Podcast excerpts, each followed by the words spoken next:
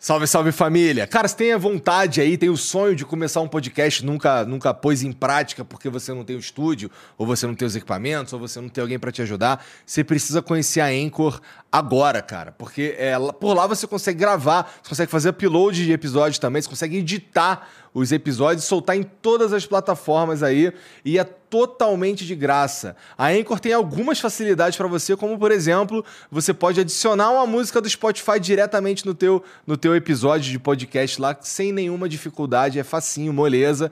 É, além de ser o único lugar que você consegue é, publicar podcasts em vídeo no, no Spotify. Então a, a Anchor, é pela Anchor que você publica é, episódios de vídeo de podcast no Spotify, tá bom? Então entra agora aí em anchor.fm ou baixa o aplicativo, se escreve Anchor, tá bom? Então anchor.fm, entra lá, baixa ou baixa o aplicativo ou e baixa o aplicativo e começa agora.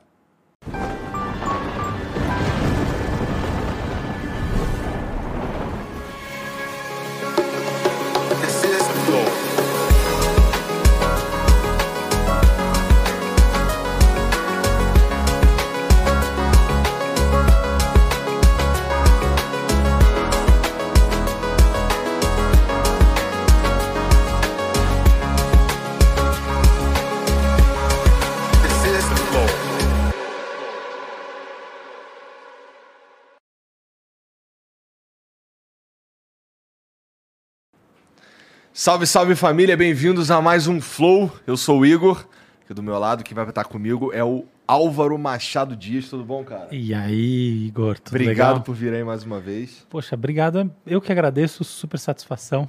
E hoje vamos conversar com um cara especial de verdade, que é o Roberto Mangabeira Unger. Mas a gente vai chamar só de Mangabeira, né? Obrigado por vir aí, professor Mangabeira. Desculpa. Obrigado. É, pô, é um cara especial, porque afinal ele usa relógio de bolso, cara. É especial também pela obra, né? Tem uma obra conhecida no mundo inteiro, respeitada, é professor Citado de Harvard. Por vários caras sim, incríveis. Sim, né? sim, É, eu, eu para me preparar, eu dei uma olhada no que tinha uhum. na internet, assim, não só as coisas, assim, a obra específica, especializada, mas as coisas em geral. Um monte de gente que comenta o trabalho dele, discute assim, em profundidade, sabe? Debate isso com outras pessoas. Então é um trabalho que tem um, um eco muito grande, assim. Sim. O que é muito legal, né? A gente vê um pesquisador brasileiro, um intelectual brasileiro fazendo esse nível de, de impacto na esfera global. Isso é raro, isso é lindo. Bom, antes da gente começar, é só avisar a galera que está assistindo aí que a gente está gravando muito antes da tanto das eleições. É, na verdade, que dia que vai ser isso daqui? Vai sair dia 21. Novembro, é, vai sair isso aqui dia 20. Você deve estar assistindo agora dia 21 de novembro, tá? E na verdade, hoje é dia 12 de setembro. Então, realmente, assim, estamos gravando. É, gravamos isso daqui faz bastante tempo já. Então, qualquer assunto que surge aqui e que ele pareça ter que aconteceu antes das eleições é porque aconteceu mesmo, tá bom? Vai sair é, o dia que você está assistindo aí né, é, é bem depois do dia que a gente gravou, tá bom? De qualquer é. maneira, por sorte, o, o assunto é atemporal. É atemporal. Você não vai perder nada. É. É, eu tava... Ou é temporal, o assunto é o futuro. Exatamente. É verdade. O futuro do Ele país, é extremamente temporal. O futuro do ser humano. Perfeito. Esse Roberto. é o grande assunto. Não? É, o, o... Nós temos todos que viver no presente para o futuro. Não? E viver para o futuro é uma maneira de viver no presente como um ser que não é controlado pelas circunstâncias da conjuntura. E essa, esse descompasso entre o dia da gravação e o dia da transmissão é como se fosse um símbolo disso. Não é?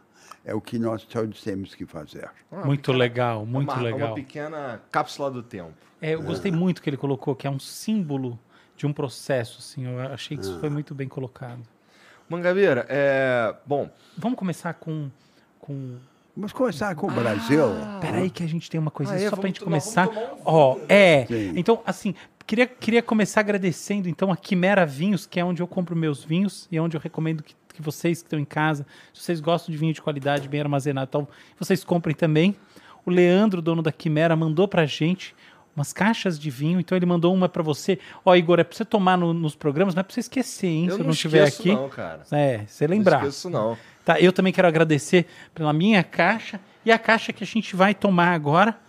E, professor Mangabeira, escolha que vinho você prefere tomar. E, claro, você pode ficar com outro para você.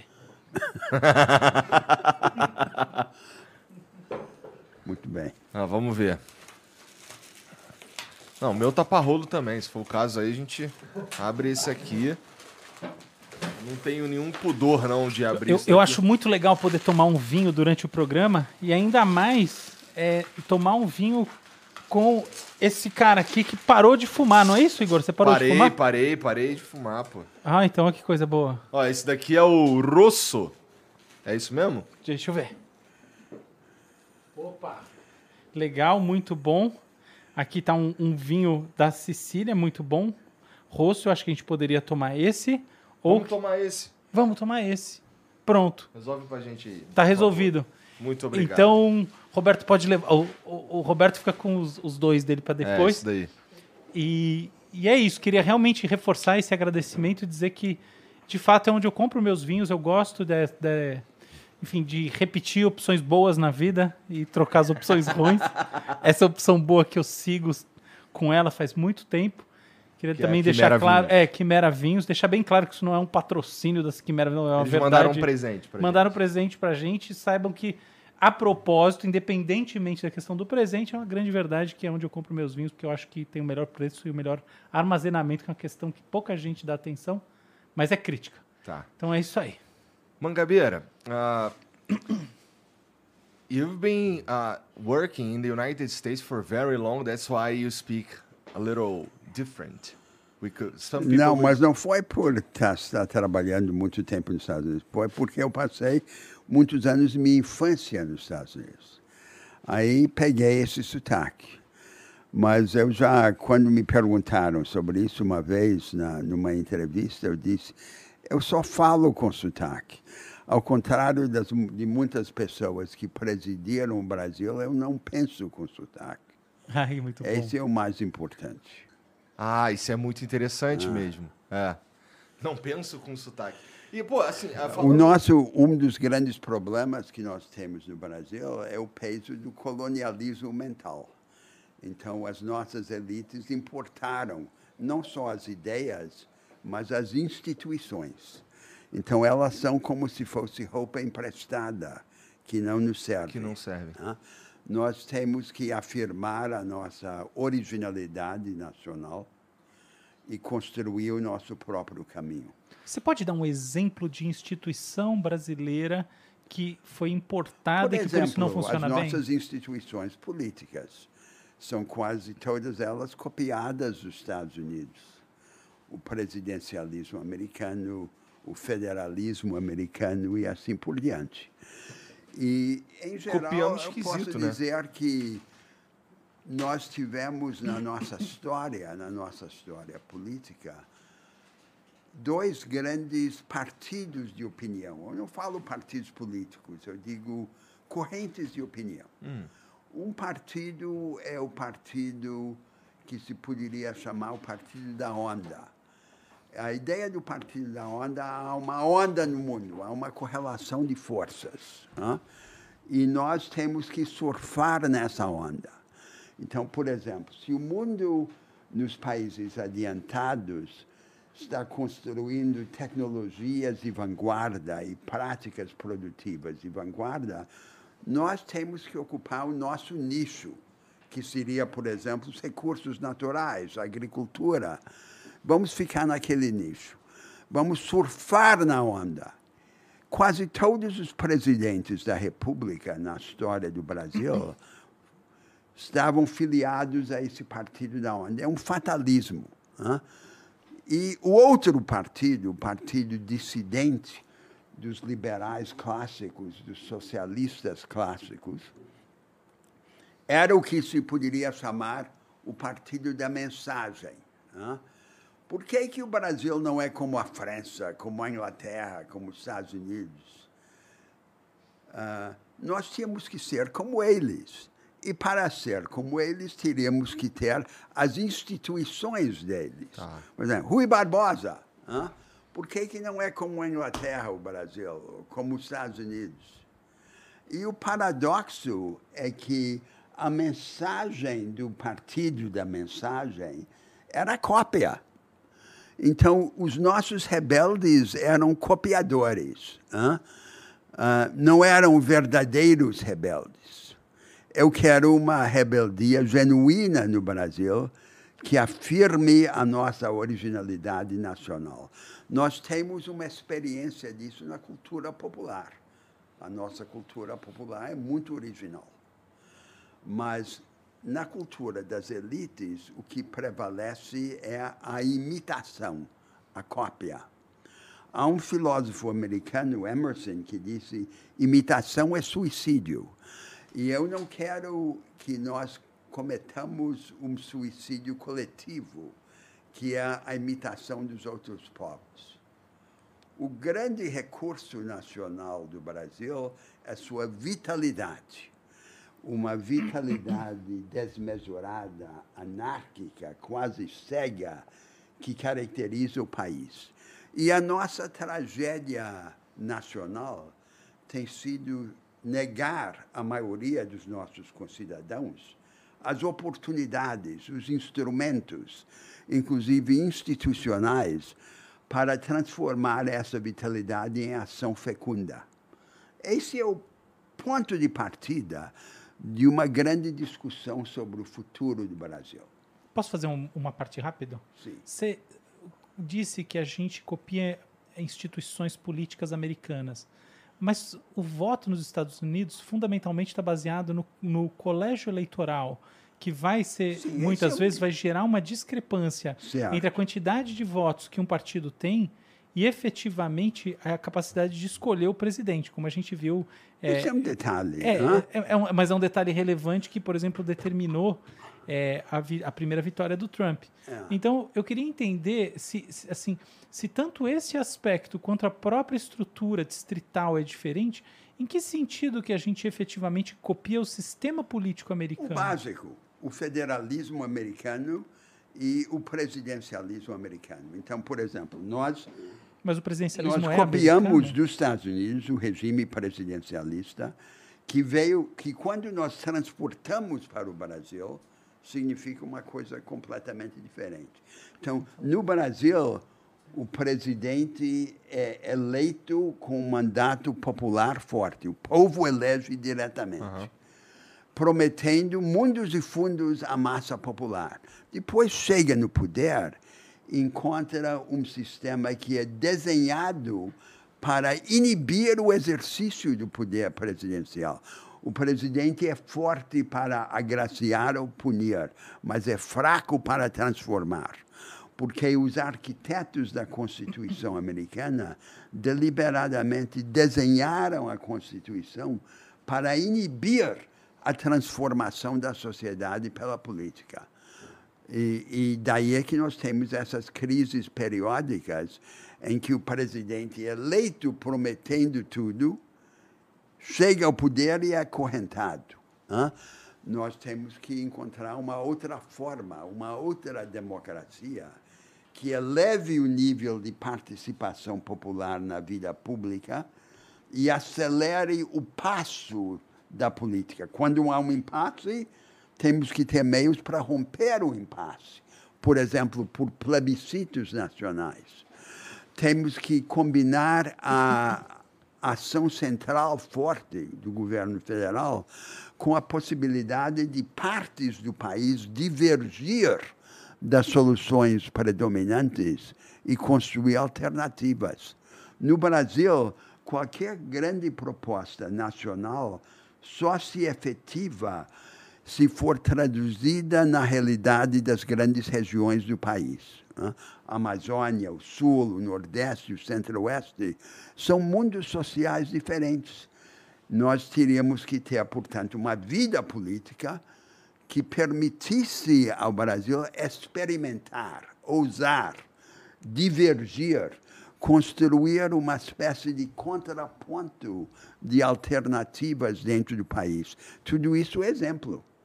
E para isso nós teríamos que, que inventar né, as nossas próprias instituições. E isso sugere um, um eu já paro.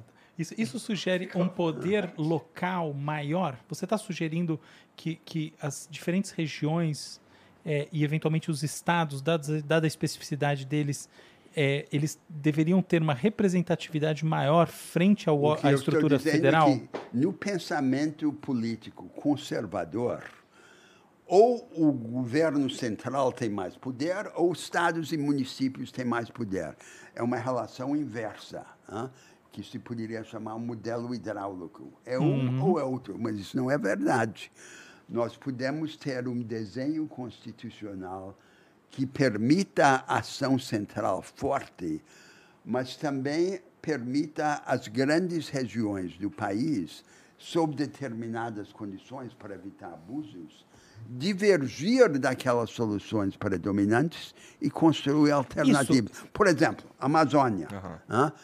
Todo mundo diz que precisamos ter desenvolvimento sustentável na Amazônia. Precisamos encontrar uma maneira de reconciliar o desenvolvimento da Amazônia com a preservação da nossa natureza fantástica. Ah, mas isto, mas o que é isto na prática? o desenvolvimento sustentável ou é artesanal e arcaico, como o seringueiro tirar a borracha das árvores, aí não tem escala, não tem tecnologia e, portanto, não tem futuro. Ou é uma produção altamente avançada. Ou ela é arcaica ou é vanguardista. Não há nada no meio. Hein? Agora, para que seja avançada, nós temos que construir as pontes, os vínculos entre o complexo industrial urbano em Belém, em Manaus e a floresta e encontrar os meios de mobilizar aqueles recursos da floresta uh, com base na ciência e na tecnologia. Último comentário sobre Sim. isso. Olha só, é, eu entendo. Então, na, na prática, é assim, no caso específico que você está é, é, colocando, existe hoje em dia uma centralidade do poder excessiva no Brasil, tanto que isso é impossível. Agora, e você está falando, poxa, o nosso modelo é um modelo importado dos Estados Unidos. Mas olha agora o que aconteceu com a Suprema Corte proibindo o aborto nos Estados Unidos. Sim. Mas não foi exatamente o, o caso de, de, dos estados, inclusive alguns de maneira surpreendente, é, regularem estadualmente a, a lei porque nos Estados Unidos há um entendimento em que a lei federal não é a única lei. Eu, como morador dos Estados Unidos, igual você, sabe que isso aí tem sentido claro, inclusive é, é, endossando questões como perseguição de prisioneiros, fugidos, não sei é. o quê. No... Então, mas, mas não é exatamente é esse o, o, o, tá, mas, mas não é exatamente esse o movimento nos Estados Unidos. Os Estados Unidos não é exatamente não. o lugar em que você tem não, a não, possibilidade do Estado ter uma lei que é diferente da federal e mesmo assim você ter poder estadual. Ali é um outro problema muito interessante também que guarda semelhanças com o problema que nós estamos vivendo no Brasil. Hum. Há um conflito de duas agendas morais e religiosas nos Estados Unidos, Sim. como há no Brasil. Há uma grande parte do país que é religiosa, que é evangélica, que é protestante, uh, e que rejeita a, a ética da gratificação e da aventura pessoal. Uhum. E há uma outra moral de uma outra parte da sociedade americana que quer uh, viver a sua aventura individualista de consumo, de experimentação na vida moral. Há duas agendas morais em conflito naquela nação, como também no Brasil. E o que aconteceu nos Estados Unidos é que uma parte do país, os liberais, quando não conseguiram impor a sua agenda por meio da política eleitoral, conseguiu impô-la por meio do judiciário.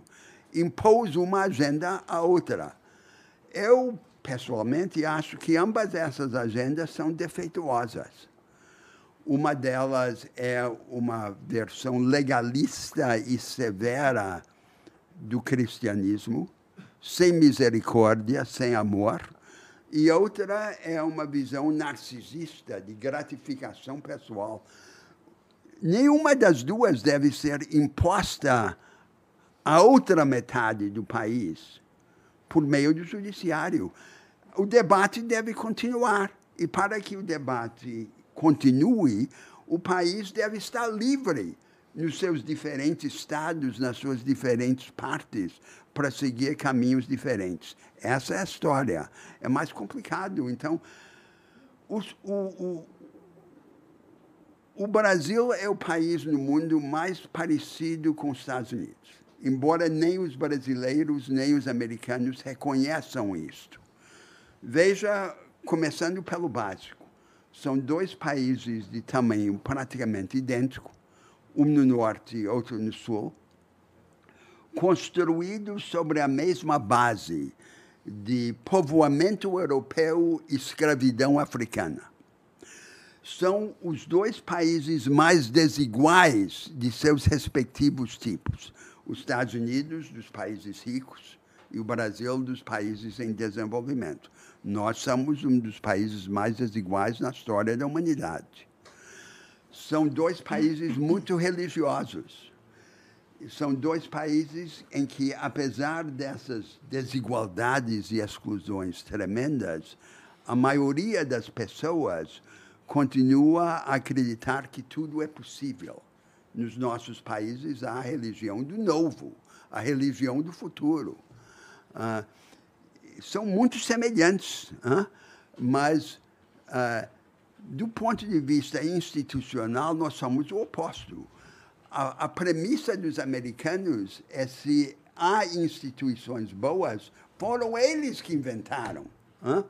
As, se uma instituição não for inventada lá, não serve nem para nem para eles nem para o resto da humanidade. A premissa dos americanos é nós descobrimos a forma correta de uma sociedade livre. O resto da humanidade ou adota essa fórmula ou vai continuar a afundar no atraso e na desigualdade e no despotismo. E nós não podemos deixar isso acontecer. Ah, Vamos interferir. A nossa forma, a nossa, o nosso viés, a nossa tendência é exatamente oposta. Ah, nós não inventamos nada em matéria institucional, nós importamos. Eu falei, a, a, o partido da onda, o partido da mensagem, cuja mensagem é a cópia, e assim por diante. Esse é o pano de fundo. Agora, quais são os nossos grandes problemas nacionais? Simplificando radicalmente. O primeiro problema é, não é a desigualdade o nosso maior problema o nosso maior problema é o primarismo. É, o Brasil hoje está afundando na mediocridade. Esse é o nosso problema número um. Então, o nosso aparato produtivo agora está inteiramente desqualificado. Nós temos uma produção primitiva o mundo está enfrentando um novo debate sobre o desenvolvimento, que é o seguinte: havia um atalho para o crescimento econômico, era a industrialização, a indústria convencional. Uhum. Por várias razões, esse atalho não, não funciona mais. porque o que era a vanguarda, que era a indústria convencional, a indústria do século passado, não é mais vanguarda, ela é o resquício de uma vanguarda anterior. Ou é satélite da nova vanguarda. Qual é a nova vanguarda? A nova vanguarda é aquilo que chamamos a economia do conhecimento, tá.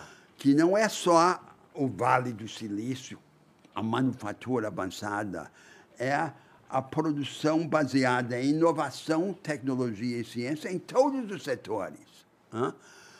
Mas a alternativa a esta indústria convencional seria uma forma includente da economia do conhecimento.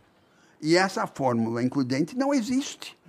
Nos países mais ricos, com as populações mais educadas, há o que prevalece é uma forma insular, excludente, uma série de franjas excludentes dessa economia do conhecimento. A verdadeira alternativa seria uma forma includente. Não existe. Então, há um dilema. O velho caminho da industrialização convencional deixou de funcionar. Alternativa não existe. O velho não funciona e a alternativa parece inacessível. Nós teríamos que encontrar uma maneira de transformar o inacessível em acessível, de construir uma fórmula includente dessa nova economia baseada em inovação. Esse seria o... Nós não enfrentamos esse debate no Brasil. Uh, nós saímos pela tangente. E qual é a tangente pela, pela qual nós escapamos? É a nossa riqueza natural então, a agricultura, a pecuária e a mineração, com pouco valor agregado, pagam as contas do consumo urbano. E nós encontramos uma maneira de não enfrentar o problema. O, o, nós só vamos conseguir superar a desigualdade em meio a uma grande onda para superar a mediocridade a superação da mediocridade é o fundamental. A superação da desigualdade é acessória dessa tarefa principal. Esse é o problema número um. O nosso aparato produtivo está desqualificado e nós teremos que enfrentar esse problema. Segundo problema, os brasileiros, os nossos cidadãos, estão também sem os instrumentos da capacitação. A nossa educação, a escola pública brasileira, o ensino é vidrado em enciclopedismo raso e decoreba. É como se o objetivo da educação brasileira fosse transformar crianças brasileiras do século XXI em crianças francesas do século XIX. O Brasil é uma grande anarquia criadora. Hein? E a nossa educação é como se fosse uma guerra contra nós mesmos, né? em que nós colocamos uma camisa de força no jovem brasileiro, negando os nossos pendores. Nós teremos que construir uma outra educação, uma educação que privilegiasse as capacitações de análise e de síntese sobre sobre os conteúdos. Né? O objetivo não é fazer da memória, da cabeça do jovem, um espelho da enciclopédia. O objetivo é ensiná-lo a pensar. Deixa eu fazer uma pergunta. Isso daí vale para qualquer escola ou você está falando Qualquer algum... escola, inclusive o ensino técnico. Hein? Porque nós, por exemplo, adotamos no Brasil o, o antigo modelo alemão de ensino técnico, que é o foco nas profissões rígidas, nas especializações convencionais, vai ser eletricista, bombeiro e tal. Não, não é apropriado para a economia contemporânea. Isso sem dúvida, mas quer dizer, acho que isso é, eu entendo, mas se você olhar bem, o que você está sugerindo é que existe um padrão comum na pedagogia brasileira aplicado nas escolas do Brasil todo. Sim. É uma, uma alternativa a essa visão é que existem diferentes padrões e você tem desde um padrão claro. fundamental, típico de, de, de, algumas escolas públicas, da maioria das escolas públicas e tal, e que ele, vamos dizer assim, o, o que caracteriza ele de fato é, vamos dizer assim, uma simplificação do procedural, do que é o, o ato do aprender, que acaba caindo em, em, importância em relação ao registro na memória de longo prazo, a decoreba, como você está falando. Sim. Mas você tem também uma série de escolas, uma série de, de linhas, inclusive escolas que, que em, em scores internacionais como o PISA vêm performando extremamente bem, em que a, a, as metodologias não só elas estão para e passo com as melhores do mundo, como de fato essas escolas em si estão participando desses debates. As provas Então, internacionais. eu, eu, eu- sabe assim, eu, eu queria que você, por exemplo, assim, me desse um exemplo. Falasse assim, ó, por exemplo, eu fui lá e vi o currículo da escola X. Não tem problema, que é um ambiente. Pode falar. Então, fui lá na escola X, uma escola particular brasileira de elite, assim, e falei assim, ó, eu fui lá e eu posso, e eu saí de lá com a clara impressão de que aquela escola só tem decoreba. Porque eu posso te dizer o oposto, tá? Assim como é, um entusiasta do ensino, por exemplo, minha filha estuda num colégio chamado Siddhartha, uma escola de alto nível, bilíngue, etc e tal. Eu posso dizer claramente que o programa do Siddhartha não é assim como você está falando. Eu não tenho a menor dúvida disso. Tudo bem. Eu estudei no Santa Cruz. O Santa Cruz eu posso dizer claramente, sem a menor dúvida, que ele não é assim Não, também. E tem mais várias que eu poderia Eu citar estou desse jeito. caracterizando a são orientação todas, né? predominante do ensino Isso, brasileiro. predominante Agora, eu concordo. A gente não pode fazer uma é uma posição. simplificação, a, né? gente, a gente não deve propor um contraste simples entre ah, capacitação analítica e sintética e conteúdo, porque as capacitações só se adquirem lidando com os conteúdos. Claro. Agora, o que deve prevalecer no conteúdo não é a superficialidade enciclopédica, não é a abrangência, é a profundidade seletiva. Daí ter um ensino organizado em torno de projetos, de temas. Essa é a maneira de reconciliar conteúdos Sem dúvida. Mas, mas muitas escolas brasileiras hoje estão seguindo esse padrão. Eu até vou fazer um comentário. Eu falo isso assim: eu estudei nos Estados Unidos criança e eu vim para cá, estudei no Sa- Santa Cruz. Santa Cruz é muito melhor que a escola Sim, americana de certo. elite que eu estudei. E, e não é só, é só, não é só escolas privadas, não. Algumas das experiências pedagógicas mais avançadas no Brasil estão em regiões periféricas. Exato, Quem diria, exato. por Que exemplo, que que o tá Acre, para dar um exemplo, exato. que o Acre tem um ensino de-. Experimentalista eh, que é melhor do que o que se encontra em Berlim. hã? Agora, terceiro ponto aí. Ah, o contexto social da escola deve ser um contexto que imita a ciência avançada, em ser cooperativa, trabalho de equipe Isso é muito importante. entre alunos, entre professores, entre escolas, combinando o ensino à distância com o ensino presencial.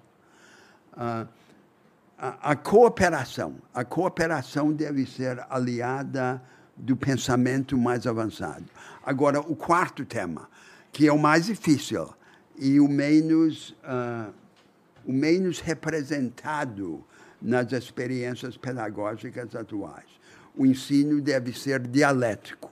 Isso significa que nenhuma matéria deve ser ensinada uma só vez. Tudo deve ser ensinado pelo menos duas vezes de pontos de vista contrastantes. Isso é maravilhoso. Essa é a única maneira de libertar a mente. hã?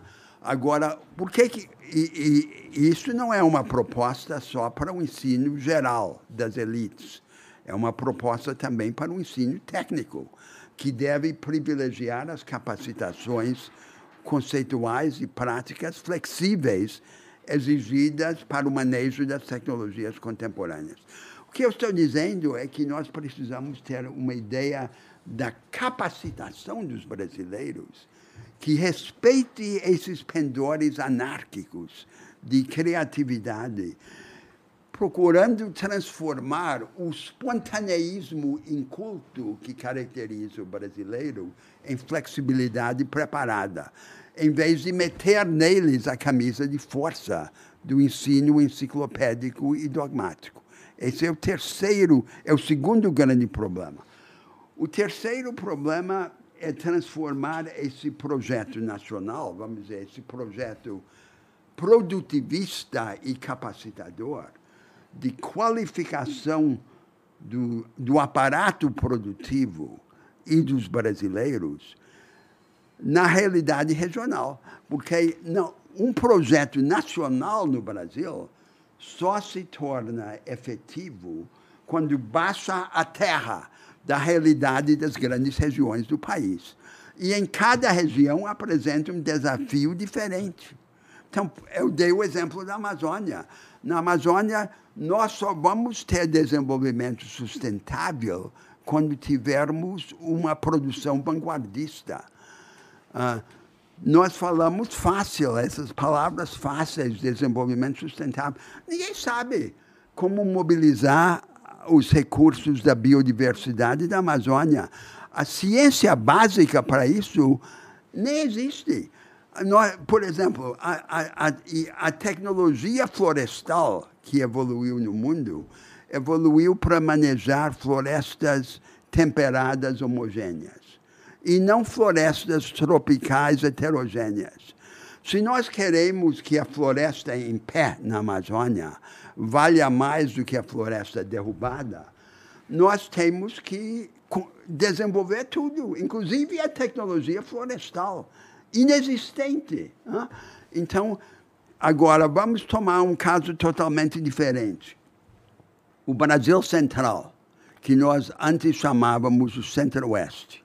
A atividade econômica predominante no Brasil Central, do ponto de vista territorial, além da monocultura da soja, é a pecuária extensiva. Significa pouco boi para muita terra. Resultado, e essa é a atividade econômica predominante em todo o país, a pecuária extensiva. No Brasil, para cada hectare sob cultivo, há quatro ou cinco entregues à pecuária extensiva. Esse é um dos grandes problemas nacionais brasileiros desconhecidos. Ninguém debate isso no Brasil. Ninguém considera um problema. Ah, ninguém começar. considera um problema. A gente trouxe o, ah. o, meu amigo Paulo Artacho aqui, ele ah. debateu bem isso aí. Eu acho que assim, é. você tem toda a razão. Pouca gente, mas tem, agora, a gente tem pessoas conscientes. Agora, o custo da recuperação, grande parte do território nacional brasileiro hoje é passagem degradada. Inclusive as áreas mais nobres, próximas às rodovias federais e às capitais dos estados. A ciência da recuperação de pastagem está dominada. O custo é relativamente baixo de recuperação nós poderíamos recuperar as passagens degradadas, que hoje são grande parte do território nacional, dobrar o nosso produto agrícola, uh, dobrar a área sob cultivo e triplicar o nosso produto agrícola sem derrubar uma única árvore. O Brasil tem duas e meias colheitas por ano, os Estados Unidos têm uma, a Rússia, a Ucrânia têm uma. Ah, nós poderíamos alimentar grande parte da humanidade sem derrubar uma única árvore. Recuperando as passagens e transformando essas vastas áreas recuperadas no palco físico de um novo paradigma agropecuário, com intensificação da pecuária, diversificação de lavouras perenes, manejo florestal sustentável e industrialização progressiva dos produtos agropecuários. Então, esse é um segundo exemplo. Se nós vermos região por região, cada região vai ser uma chance de o Brasil se reinventar. E aí que aquele projeto nacional que eu descrevia, produtivista e capacitador, vai ter que vai ganhar realidade mas traduzida nas realidades diferentes de cada região do país. Eu vou fazer só um comentáriozinho Sim. rápido, que é o seguinte, eu, eu, assim, pessoalmente eu concordo muito com o seu ponto de vista. Só um comentáriozinho, porque isso aí é uma coisa que às vezes ela, ela passa batido, mas ao contrário do que diz o senso comum, é, as planícies da Eurásia são muito mais produtivas do que as terras tropicais do Brasil. Inclusive, uma das grandes explicações por que a gente tem uma população muito maior na China desde o começo é, enfim, desde o começo, dizer, há, há, milhares de anos, e, e, e também porque a Europa foi ocupada da maneira que foi, é porque a produtividade é mais alta, sobretudo produtividade do trigo. Então, se, se a gente olhar não só a produtividade geral, mas a produtividade por caloria liberada, então, assim, o Brasil parece que ele é muito produtivo do ponto de vista agrícola, mas isso aí é um mito. Ele, ele, ele, é menos produtivo. Então, só esse pequeno detalhe, mas o ponto é absolutamente claro, transparente. Eu acho que você está com uma. Depende, depende do nível da ciência. Porque antes da Embrapa, ninguém imaginava que a savana subtropical que é o Mestre. que é o, o, o, o Mato Grosso do Isso, Sul, por exemplo, oeste. Que aquilo servisse para a agricultura. E Sim. aquilo que era considerado imprestável é hoje um dos, uma das grandes fronteiras agrícolas tá do certíssimo. mundo. Por conta dessa. Então, o, o, qual é o significado daquele exemplo? É que nós temos que promover no Brasil o casamento da inteligência com a natureza. Essa é uma das, grandes, das nossas grandes vocações. Não é a natureza como ah, descasada da inteligência. Então, por exemplo, nós abrimos um buraco no estado do Pará, tiramos o minério não transformado, colocamos no navio e mandamos para a China.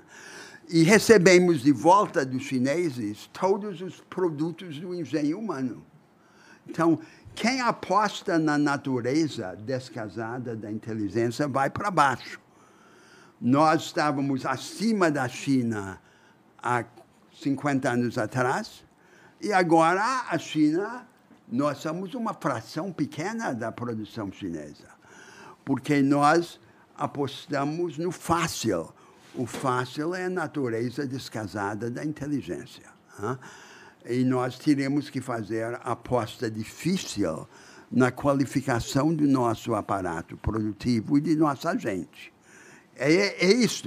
E passando pela política regional. Agora, quarto tema é construir uma vida política que organize no Brasil uma democracia de alta energia, que permita, que favoreça as mudanças estruturais, alto nível de participação popular na vida pública e aceleração do passo da política, romper os impasses, por exemplo, por eleições antecipadas ou plebiscitos programáticos. E essa, essa coexistência que eu descrevia de ação central forte com divergências regionais. É isso que eu chamo de uma democracia de alta energia. Os, os grandes países do mundo, em geral, usaram as guerras ou os colapsos econômicos para propiciar as mudanças. né? Nós, no Brasil, não, felizmente, estamos longe da guerra, que não é razão Não, para não nos isso com a Guerra do Paraguai, né? é, para não nos. Não, mas mesmo a guerra do Paraguai, me, que foi, que foi uma século guerra XIX, absolutamente é, arbitrária, né? Sim, sim, sincero. mas, sim, mas o, o, o- fato é o seguinte: nós temos que organizar uma vida política que nos permita mudar sem guerra. O Brasil, das- dos grandes países da história moderna, é o mais pacífico. É o único país que ascende ao primeiro plano da, da, da vida mundial sem pretender imperar. Ah, nó- isso não deve ser pretexto para não nos defender. Nós não, nós não queremos viver num mundo em que só, só os pacíficos estão desarmados e os beligerantes, que é a maioria dos grandes países, estão armados até os dentes. Nós precisamos saber nos defender ah, e, e, e não tratar os militares como se fosse só um problema de intervenção na política. né? Isso é o tradicional no Brasil. né? Se os militares estão quietos, se estão fora da política, nós ficamos contentes. A tarefa dos militares é defender o Brasil. né?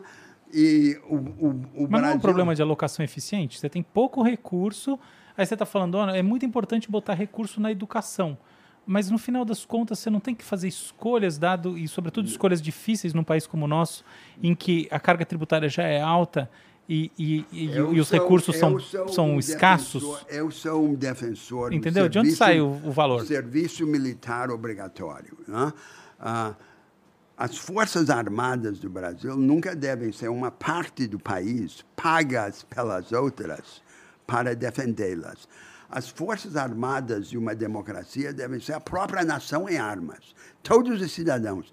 Nós não precisamos que todos os jovens brasileiros prestem serviço militar. Só uma fração. Mas a parte da juventude brasileira que é desculpada de, da prestação de serviço militar obrigatório deve ficar sujeita a um serviço social obrigatório. Todo brasileiro deve ajudar a construir o país. Isso faz parte da fé republicana. Né? Ah, e, uh, esse é um outro tema. Né? Ah. É, bom, é que assim, é, o senhor é, enumerou aí algumas, algumas, alguns problemas e o que eu fiquei pensando. Tarefas não são só problemas, tá. são oportunidades. E eu fiquei pensando aqui por onde que a gente começa a Mangabeira. Porque assim, eu penso que uh, muita. Por exemplo, a gente mexer na educação precisa de vontade política. E na política a gente tem aquelas amarras que você estava falando antes, ah. é, que o presidente tem, etc., não sei o quê. Então eu não sei onde começar. Não há fórmula. A gente começa onde pode começar. Né? E aí eu acho que é um. um, e, e deixa, an, antes de responder tá a bom. sua pergunta, uh, só introduzir mais um tema. Faltou nessa lista tá. de grandes tarefas a nossa política exterior. O Brasil precisa ter uma política exterior que abra espaço para esse projeto rebelde de desenvolvimento nacional. Não pode ser o que prevalece no Brasil. Não é? A visão básica, tradicional de política exterior no Brasil é de duas, dois tipos. É? Nós temos duas vozes na política exterior. Uma é a política exterior como uma sucursal da Fiesp. É um bazar mercantil para vender os nossos produtos no mundo. Nenhum país sério resolve seus, as suas pendências comerciais como se fossem só troca de mercadoria, à luz de seus objetivos geopolíticos. A outra visão é a política exterior como uma sucursal da Uni. Então, é como se fosse uma compensação retórica para as rendições internas. Então, entregamos o governo aos banqueiros, mas, em compensação, denunciamos os Estados Unidos na política exterior e conduzimos uma política terceiro-mundista e barulhenta. Isso, isso é errado também, porque o que nós, nós temos que. A política exterior não deve ser teatral, ela não é um lugar para simbologia, ela é um lugar para abrir espaço para o nosso projeto nacional. E para nós, o central é a, a, nossa região, América do Sul, que precisa ter um projeto comum de desenvolvimento que só o Brasil pode liderar. Uh, e a reconstrução da nossa relação com as, as, duas grandes potências da época, os Estados Unidos e a China, condicionando as nossas relações com eles à, à qualificação do nosso povo e de nossa produção. Como os chineses fizeram com os Estados Unidos, nós teríamos que fazer com a China. Você, nós podemos alimentá-los, mas em troca vocês vão ter que ajudar a nos qualificar. Isso é que seria uma política exterior séria. Essa, essas tarefas, agora, como é que nós devemos encará-las? Qual é o tipo de pensamento representado ali. Não é a ideia de que é um sistema indivisível. É a sua pergunta, por onde começamos? Uhum. E eu respondo, começamos onde dá para começar, em cada circunstância, em cada momento. Uh, não é a ideia de que ou nós temos o capitalismo e vamos manejá-lo e administrá-lo, ou nós vamos substituí-lo por um sistema completamente diferente, que nós chamaríamos de socialismo. Ninguém sabe o que isso significa hoje. Né? Então, é, é essa ideia de que a política ou ela é reformista e humanizadora, ou ela é revolucionária e utópica. Né? Ah, essa ideia do que é a política estrutural política que cria alternativas é uma fantasia. E hoje ela serve como álibi para o oposto. Então a ideia é a verdadeira transformação seria revolucionária. Ela não é viável. Ou se ela for viável, ela é perigosa demais, como o século XX demonstrou. Então, o que nos resta fazer é humanizar o inevitável. Aí é o grande tema da política brasileira das últimas gerações: a humanização do inevitável, a distribuição do açúcar. Então, o tema tradicional da política brasileira é o açúcar. O social liberal, a social democracia, a desigualdade, vamos dar dinheiro aos pobres. Uh, e o que é o, o social? O social é esse açúcar. O povo brasileiro quer açúcar, aceita açúcar se não houver outra coisa. Mas o que quer é oportunidade, instrumento. Quer botar para quebrar, quer criar, quer inovar, quer construir. Essa é a grande tarefa. Hã? Posso voltar um ponto atrás? Sim. É, você colocou, eu achei de maneira muito pertinente, o, a questão da necessidade de um povo, e no caso o nosso, despertar um espírito que você chamou de anárquico, e eu, eu gostei bastante da palavra, até porque a gente já teve uma discussão aqui é, num, num, dos programas anti-anárquica, e eu achei bastante equivocada a posição anti-anárquica. Eu entendo que existe. Anarquia é o ponto de partida, Isso, mas não é o ponto de chegada. Lógico, exatamente. Ah. Como ponto de partida, eu acho um ponto de partida interessante em muitos sentidos, porque ele é disruptivo e, mais do que isso, ele é antidogmático, que é outro é. ponto que você trouxe. Então, eu acho isso aí muito bem colocado como, como plataforma para a criatividade.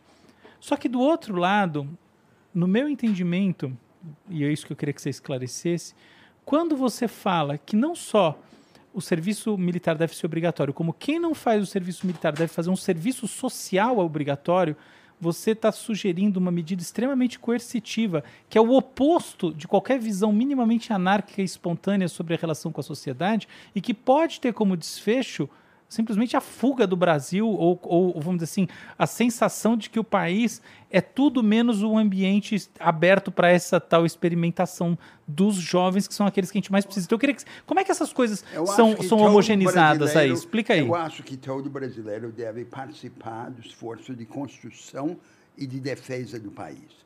Nós temos que defender o Brasil. A, a nossa orientação pacífica não nos exime de nos defender. Né? Ah, e, ah, além de defender o Brasil, nós precisamos construí-lo. Né? E nós precisamos cultivar um espírito no Brasil em que o mundo imaginativo do indivíduo não é só si mesmo e sua família, o, o, o egoísmo familiar. Uh, nós temos que ter o um compromisso com os outros, além dos limites do ambiente da família. Mas a questão é a coercitividade, né? Isso não é meio Coreia do Norte? É o serviço social obrigatório? Não, mas não. Ali há serviços... É, é, é, é essa é a parte. militar para todo mundo. E, aliás, só para os homens, não? porque nós, nós teríamos que ter também essa obrigação de solidariedade nacional comum para homens e mulheres. Né? Uhum. Mas isto tudo é uma. É, é, é, o oposto do que nós temos hoje no Brasil. Nós estamos gravando esse programa antes das eleições. Uhum. Ela vai ser transmitida muito depois das eleições. E nós vamos viver um momento aí. Temos duas grandes forças políticas no Brasil que parecem ser o oposto. Parecem. Mas elas, no essencial, são muito semelhantes. Porque o que, que elas pregaram e fizeram até agora no Brasil? É a combinação do financismo fiscalista com o pobrismo. Então, a ideia é vamos pagar as contas, acertar as contas públicas, para ganhar a confiança dos mercados financeiros. Isso vai trazer investimento, o investimento vai trazer crescimento, e com as sobras do crescimento nós vamos poder dar um pouco de esmola para os pobres. Aí vem o pobrismo. Os que estão fora na pobreza, na miséria, nós vamos compensar de alguma forma com o auxílio disso, o auxílio daquilo, bolsa disso, bolsa daquilo. Isso é tudo secundário. Não é assim que se constrói um país. Ah, ah, ajoelhando diante dos mercados financeiros e jogando esmolas para os pobres. Nós precisamos nos capacitar. ah, na nossa produção e na nossa gente. Essa é que seria a grande transformação. e eh, evitando um, também o conflito moral, em que o apelo à família, à propriedade, é uma religião e a outra religião é a aventura narcisista, a gratificação, o consumismo, o individualismo. Nós precisamos de um outro caminho. hã? E eh, daí, em tudo isso que eu estou falando, não é só questão de economia e de coisas práticas. Há um horizonte profético há uma construção da humanidade. Ah, nós, no nosso país, temos uma tarefa mundial também. O Brasil reinventado, o Brasil que se liberte, que se afirme, pode ajudar a trazer luz e alento para a humanidade. Aham. É, Mangabeira, é, a gente está falando aqui sobre política e tudo mais. É, você participou do governo do, do Lula, não é? Sim. É, por um tempo. É, cê- o que, que você encontrou lá no sentido de, de conseguir avançar com essas pautas que você está defendendo aí? Olha, eu vou ser muito sincero. né? Eu fui um crítico severo de Lula, do PT, do primeiro governo Lula. Lula foi generoso, ele me convidou, apesar dessas críticas, a participar do governo. No início, eles queriam que eu escrevesse um projeto para o Brasil daqui a 40 ou 50 anos. O Brasil do futuro, uma grande utopia nacional Aham. eu me recusei a fazer isso. né? E eu passei a tratar, porque eu não acredito do longo prazo que não comece a curto prazo. né? O método do, do, dos profetas é sempre tocar a ferida. né? Tem que dar uma primeira prestação daquela alternativa que se defende. Então, eu passei a tentar identificar projetos, iniciativas concretas que pudessem sinalizar esse caminho para o país. Tá. Esse caminho que eu descrevia.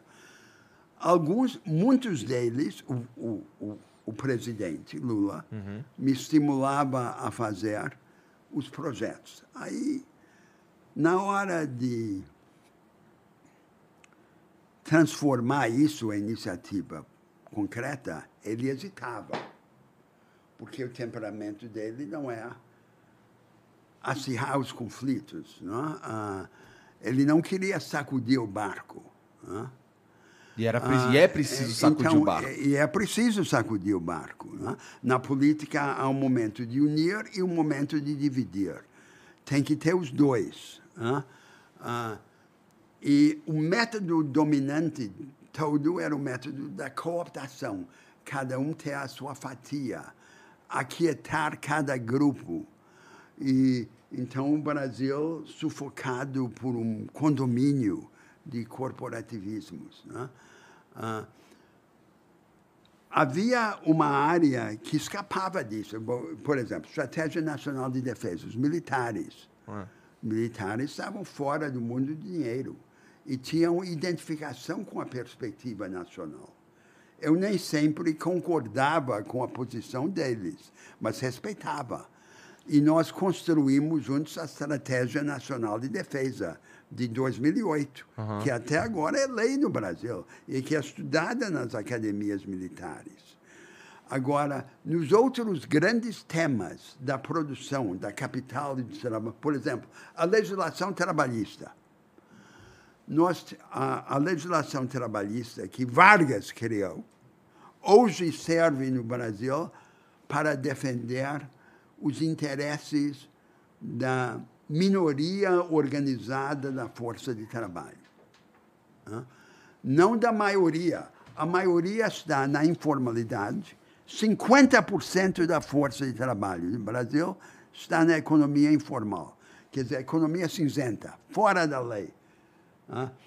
Na economia formal, uma parte crescente está no emprego precarizado, sem garantia, sem estabilidade. Se você juntar a metade informal com a, a parte crescente precarizada na economia formal, É a maioria do povo brasileiro.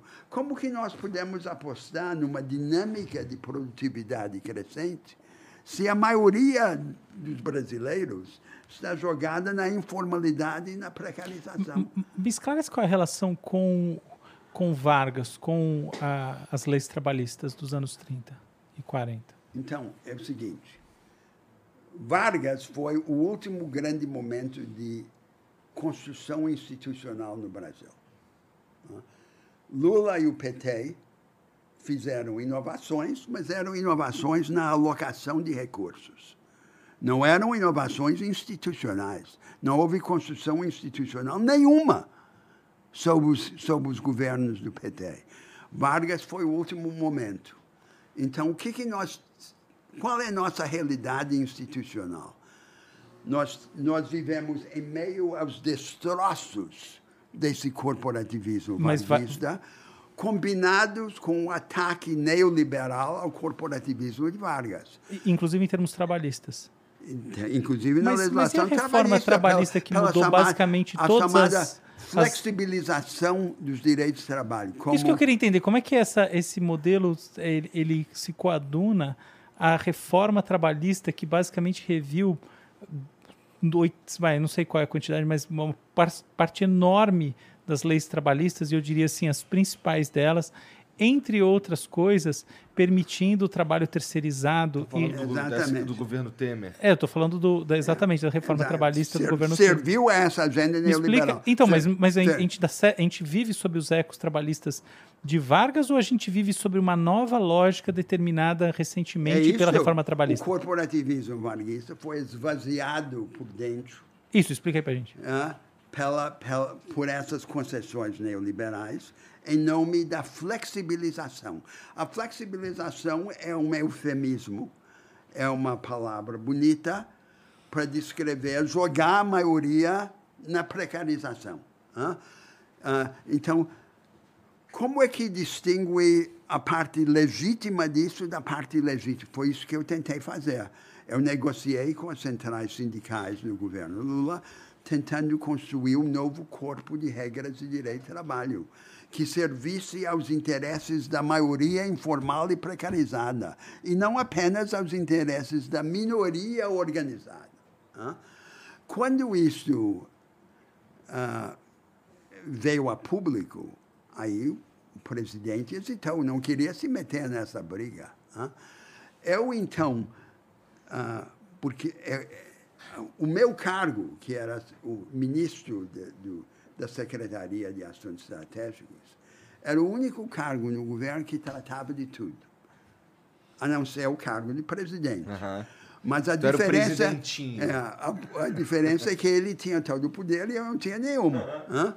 Então eu ah, eu então adotei a seguinte técnica. Eu adotei a técnica de deixar Brasília de lado e passei a trabalhar com os governadores para organizar as iniciativas do projeto nacional na, for- na sua forma regional né?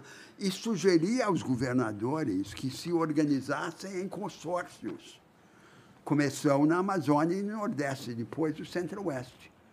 E hoje pegaram esses consórcios, os governadores se organizam, a agenda substantiva deles ainda é pobre. Mas iniciou um princípio que eu considero precioso, que as regiões hoje no Brasil não esperam ser salvas por Brasília, elas estão tentando se salvar por si mesmas, não é? por meio da cooperação federativa né? que é o grande, um grande instrumento da solução dos nossos problemas nacionais. Então, essa foi a minha pedagogia difícil lá, em que ah, o presidente abriu as portas, me deu muita, muita corda, muita oportunidade, mas na hora do conflito, do botar para quebrar, na hora do incêndio, ele hesitava. Eu até compreendo. né? Ah, e eu, diante daquilo, saí do governo central e fui provocar com os governadores. Mas é que se todo mundo gosta de você, você provavelmente está fazendo alguma coisa errada. E, o- e e o, o- o Lula, ele estava tentando fazer com que todo mundo gostasse dele, não é? É. Não, eu en- encarei essa tarefa como uma tarefa de Estado. Eu me lembro que eu estava esperando na antessala do presidente uma vez, encontro com Lula, e saiu o José Múcio, que era o ministro das Relações Institucionais, né? que tratava das relações do governo com o Congresso.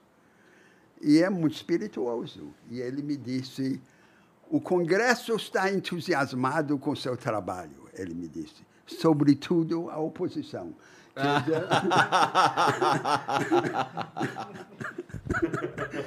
Quer dizer, eu não estava, eu era ministro do governo, mas eu estava me conduzindo como se eu não fosse ministro do governo. né? E é muito perigoso, mas, é, mas era o que eu considerava necessário naquela circunstância. Entendi. É, bom, parece uma posição. Mudar o status quo é sempre um- uma, uma, uma tarefa muito difícil, especialmente no estado engessado que a gente vive, né? É, aquilo que você falou, o lance do o, o presidente é, chega lá achando que vai conseguir fazer um monte de coisa, mas ele precisa conceder demais para os outros poderes amarrado, e fica exatamente, amarrado. Exatamente. Eu acho que se eu chego lá e encontro uma condição como essa, acho que a minha primeira ação é, é renunciar, cara. Porque, pô, é, é- Não, mas é.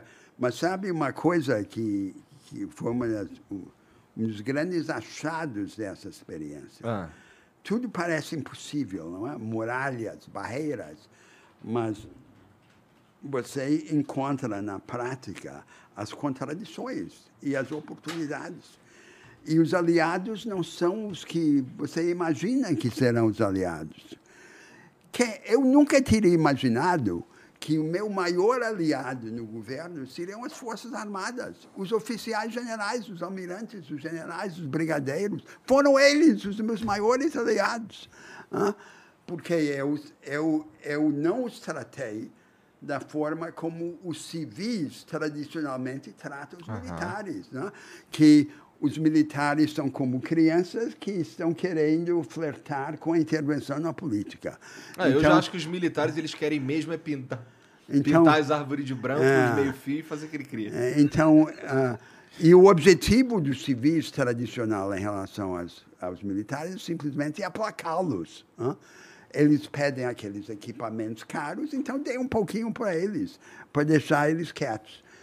E, e não respeitá-los na função que é o da, o da defesa.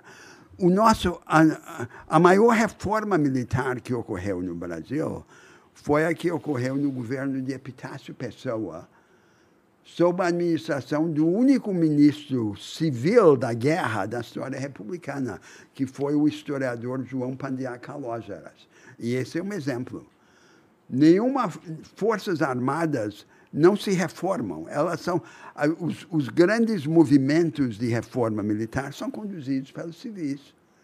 Mas nós precisamos, para isso, ter essa consciência de que a defesa do Brasil, o resguardo do Brasil, faz parte desse projeto de construção nacional. Deixa eu fazer uma pergunta de um, um ponto levemente divergente, mas nem tanto. Você fala bastante em projeto nacional, que eu acho que é um, é conceito muito valioso quando a gente está é, na esfera do planejamento.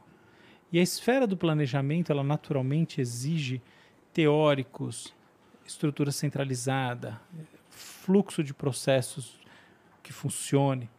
Ao mesmo tempo, você fala bastante na participação popular através de plebiscitos. Sim. Eu queria entender duas Eu coisas. eu A primeira é como funciona, como que você espera que um projeto ele flua a despeito do fato de que as, do que as intencionalidades a nível de plebiscito são absolutamente incontroláveis. E o segundo ponto eu falo daqui a pouco. Eu, eu jamais usaria a palavra planejamento, porque é um termo tecnocrático que dá essa ideia de controle de cima para baixo. Sim, mas projeto o que não é precisa, não, mas o, o projeto é o mais importante num projeto como esse que eu estou descrevendo é a, a organização do experimentalismo. É um conjunto de experimentos. Não, não é o tecnocrata, o mandão, que vai dizer vai ser A, B e C nesse processo linear. é a organização de um processo de experimentação coletiva, como nós estávamos discutindo na educação. É um trabalho de equipe, é um trabalho de muitos. Agora, esse experimentalismo democrático tem que ter uma fórmula institucional. Ela não se organiza por si mesmo. Então, ela. E, e, esse é o mais importante. Não é um processo unilateral de imposição de cima para baixo. Isto agora nós temos naquilo, na, na nova produção de vanguarda, a economia do conhecimento. Ela é um vanguardismo. Ela é uma maneira de, de imaginar que a economia de mercado se, se auto se, se reforma. Ela, a, a competição de mercado não é apenas uma maneira de recombinar recursos e pessoas dentro de um arcabouço institucional dado. O principal tema é a própria reconstrução institucional da economia do mercado. Como é que nós vamos construir uma produção de vanguarda no Brasil, não só de cima para baixo, no mundo das grandes empresas, mas de baixo para cima? Nós temos centenas de milhares de pequenos e médios empreendimentos Uhum. A grande maioria deles uh, arcaicos, voltados para trás, para uma retaguarda. É o mundo da pequena empresa familiar. Como é que nós vamos trazer parte desse mundo para mais próximo da vanguarda da produção. É que, é que, esse é outro tema, né? Eu, eu, queria saber como que, não o tema do PJ, o tema do PF, como é que a pessoa física participa exatamente de um plebiscito. Quais são os plebiscitos que você acha que deveriam ser substitutivos de processos estabelecidos hoje em dia? Por exemplo, as leis deveriam ser votadas através de plebiscitos? Em que nível? Estadual, federal? Se não são as leis. Não, o que, que é? Então, explica aí na prática. Na, assim, ó, eu acho que tal coisa que hoje em dia é assim vamos, deveria ser plebiscito. Por exemplo, vamos, vamos tomar um típico debate constitucional no Brasil contemporâneo uma parte da elite reformadora no Brasil quer instituir um regime pseudo-parlamentar, imitação do parlamentarismo europeu, para substituir o presidencialismo americano. E duas vezes levaram o, o, levaram o eleitorado a opinar sobre isso. E duas vezes o eleitorado rejeitou. Por que, que rejeitou? É porque o eleitorado corretamente intuiu na manobra parlamentarista uma tentativa de confisco da soberania Perfeito, popular. mas você percebe que teve o plebiscito? Eu quero saber Duas... onde não tem plebiscito que tem que ter plebiscito, já que você fala tanto que tem não, que ter plebiscito. Eu vou dar um exemplo. então, eu vou dar um exemplo. Então, eu, eu digo, nós não é, é prematuro suprimir o regime presidencialista no Brasil. Por quê? Porque o regime presidencial serve como uma oportunidade de marcha direta ao centro do poder. O outsider pode ganhar o poder. Claro. Ah, é justamente por causa disso que as elites querem suprimir o regime presidencial. Não querem, de a cada quatro anos, viver o susto do risco do outsider pegar o poder. Agora, o presidencialismo que nós copiamos dos Estados Unidos tem um problema para nós. Ele permite essa marcha direta ao centro do poder, mas, ao mesmo tempo, ele acorrenta o presidente, porque ele propicia e perpetua os impasses, por exemplo, entre o presidente e o Congresso. Então, o que nós poderíamos fazer? É equipar o regime presidencial de instrumentos para a resolução pronta dos impasses. Como? Eu vou dar dois exemplos. Um exemplo é dizer, cada um dos dois poderes políticos, o presidente e o Congresso, diante de um impasse entre os dois, poderia unilateralmente convocar eleições antecipadas para resolver o impasse. Mas as eleições. Mas isso não é plebiscito. Não, mas as eleições. Não, vou chegar lá, é. aos plebiscitos. Isso não é tá, plebiscito. Exato. Isso é alternativa ao plebiscito. Isso. Uh, isso uh, as eleições sempre seriam bilaterais para os dois poderes. O poder uhum. que, que, que exerce a prerrogativa constitucional de convocar eleições antecipadas tem que pagar o preço político de correr o risco eleitoral. Agora, a outra solução é dizer vamos ter um plebiscito programático abrangente, há dois caminhos, dois pacotes, do, eh, que o Congresso e o presidente estão propondo, a nação vai decidir entre os dois. Isso não é um single issue plebiscite, não é um plebiscito ou referendo sobre uma questão isolada.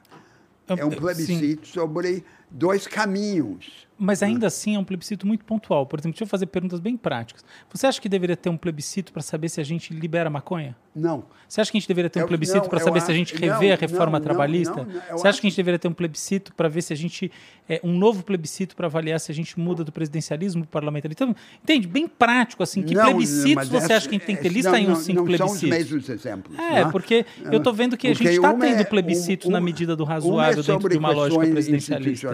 Outra é sobre uma questão específica de política, como a liberação da maconha, ou a pena de morte, ou o que seja. Mas então qual que é o papel? Então o plebiscito fica totalmente esvaziado, porque qual que é a ideia de plebiscito se as grandes questões morais e sociais da sociedade não vão ser decididas por São plebiscito? Questões, eu acho que na construção dos plebiscitos, o viés, a tendência... A propósito, eu não acho que tem que ter plebiscito, tá? É só que eu acho que você também não acha, só isso. Não, eu acho que a, a, a o assunto é que é bonito falar em plebiscito. deve ser rumos, direções, e não questões isoladas. Não? Mas aí qual é o sentido prático? Porque assim, você está falando de, da população geral votando. E a população eu geral tem baixo nível. É baixo nível. é, vamos fazer isso. Mas ó, a população tem. É entendeu? Me fala assim, ó, o plebiscito tal, a pergunta é tal, eu acho que tem que ter tal plebiscito em 2023. Lista uns três plebiscitos assim, simples e claros, já que uns plebiscitos têm que ser simples e claros, já que a população que é majoritariamente pouco educada do ponto de vista formal vai votar. Três plebiscitos para 2023. Eu acho que você pode pegar dois ou três assuntos interligados que compõem trajetórias diferentes, que são exemplificativas de direções diferentes. Você acha que tem que ter um plebiscito sobre o serviço militar obrigatório? Vamos fazer um plebiscito para ver se o povo quer serviço militar Bom, obrigatório. Peraí, você está falando então, pelo que você, o que você está sugerindo... Você está separando o assunto de outros assuntos. É, eu acho e que plebiscito é isso. que a minha, a, a minha preferência seria combinar alguns assuntos que juntos compusessem uma direção. Legal. Ah. Tá. Tá. Isso é bom. Bom, é, é, que assim, por exemplo, eu acho, você perguntou se ele acha que devia ter plebiscito contra a, pela Liberação. legalização da maconha, e você disse que não, não deveria ter. Eu também acho que não. Tá? Eu acho que deveria ter, porra. Deixa eu dizer porque eu acho que eu, eu sou contra plebiscitos ah. em geral. Por, assim, meu doutorado foi na área de neuroeconomia, minha livre docência. Então eu gosto muito de pensar do ponto de vista neuroeconômico, que é como a gente processa as tomadas de decisão no nosso cérebro. Tá. A grande questão é que o fator motivacional conta demais num plebiscito. E como plebiscitos não são eleições, portanto, eles não são obrigatórios, na prática, as pessoas mais motivadas, ou seja, tem skin on the game, elas têm a ver com o assunto. Elas vão, elas estão lá para participar, enquanto os outros não estão. É sempre uma taxa pequena dos interessados que participam dos é, plebiscitos. É o que problema, acontece é, é por isso que eu sou contra essa lógica de muitos. Esse é o problema de separar os assuntos. Legal. Porque quando há um Gostei assunto disso. específico, o prejudicado está organizado e é visível. Não. E os beneficiários tipicamente são difusos Excelente. das grandes é reformas populares. É. Esse é o problema que pesa contra os plebiscitos isolados e pesa a favor das opções coletivas sobre os rumos. Isto é que deve ser o assunto principal. Interessante. Ah?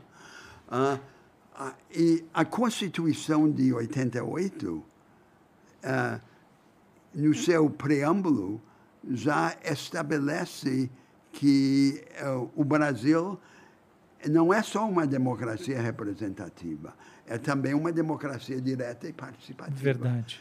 E isso não foi efetivado, Nem porque um nós não desdobramos essa lógica institucional. Mas, enfim, esses são, essa é uma visão dos nossos problemas que briga com o que tem sido mote no Brasil, o que é essa combinação do financismo uh, fiscalista, acertar as contas, fazer o dever de casa com o pobrismo. Isso é o, é o que domina na política brasileira. hã? Posso fazer uma pergunta sobre, ainda ligado à questão de tomada de decisão individual? Você conhece esses projetos que usam blockchain? É, por exemplo, teve na Estônia para votações e tal, que permitem. é, qual que é, qual que é a, a- a peculiaridade? É permitir que as pessoas votem diretamente do aplicativo delas do celular. O que, que isso traz? Qual é a externalidade, não para o momento atual, mas qual que é a questão? É, muita gente, assim, outro dia eu li um paper de um cara que eu achei, que, assim, eu discordo totalmente de basicamente tudo, mas no final eu concordo com a mensagem geral que aplicada ao contexto dele. Ele estava dizendo assim, olha, se existe uma chance para os plebiscitos funcionarem aqui na Europa, é essa das pessoas poderem ter a informação completa através de um aplicativo que vai funcionar como um aplicativo de mensagem. Então tá lá, conta o que é, tem um Há videozinho. Uma objeção pesada contra Isso, me A conta aí, o que que você acha disso? É a visão economicista, consumista das decisões públicas. É como se o indivíduo escolhe em casa, num espaço privado, sem o debate coletivo, o que fazer. O que é democracia? Qual é a essência do espírito da democracia? Mas na Estônia É eles o- têm tipo um é- aplicativo para debater lá dentro. é o, equi- é, é- é o encaminhamento coletivo de soluções coletivas para problemas coletivos. É- Essa é a essência. E tem que haver o espaço da deliberação, da- do debate coletivo. Eu- eu acho que você tá Não certo, é tá? o cara em casa, como fazendo uma decisão privada de consumo, dizer é melhor A ou B. Ele tem que se submeter ao debate com os outros. E é disso que sai a elevação do, do, do debate coletivo. Bom, acho que primeiro a gente precisa evoluir a ponto de admitir que é possível mudar de opinião, né? Porque acho que na, a sociedade brasileira está mais, Esse é um ponto importante. tá mais focada Tá em defender o seu polarizada. próprio lado e ignorar todas as outras possibilidades. Ignorar não. Lembra bem do outro lado para ficar com raiva. É, mas por exemplo, se você fala uma parada pra mim que é contra o que a minha corrente ideológica, de certa forma, é, eu vou igno- não é ignorar, mas eu vou, Eu vou de fato, com- não é ignorar. É, É é- é- é ter certeza que não é aquilo que eu vou aplicar na minha decisão ou no meu dia a dia e tudo Exato. mais. Agora, a gente está falando de política, de instituições, mas tudo isso tem, claro, uma dimensão filosófica, religiosa, que nós deveríamos introduzir nesse debate. Ah. né? Há, um poeta alemão, um grande poeta alemão, Hölderlin, que diz Gosto quem- muito. Quem pensa com mais profundidade ama o que tem mais vida. O nosso recurso nacional mais importante é essa vitalidade. E ah, isso precede o bem e o mal. né? É, é a possibilidade de tomar posse da vida. né?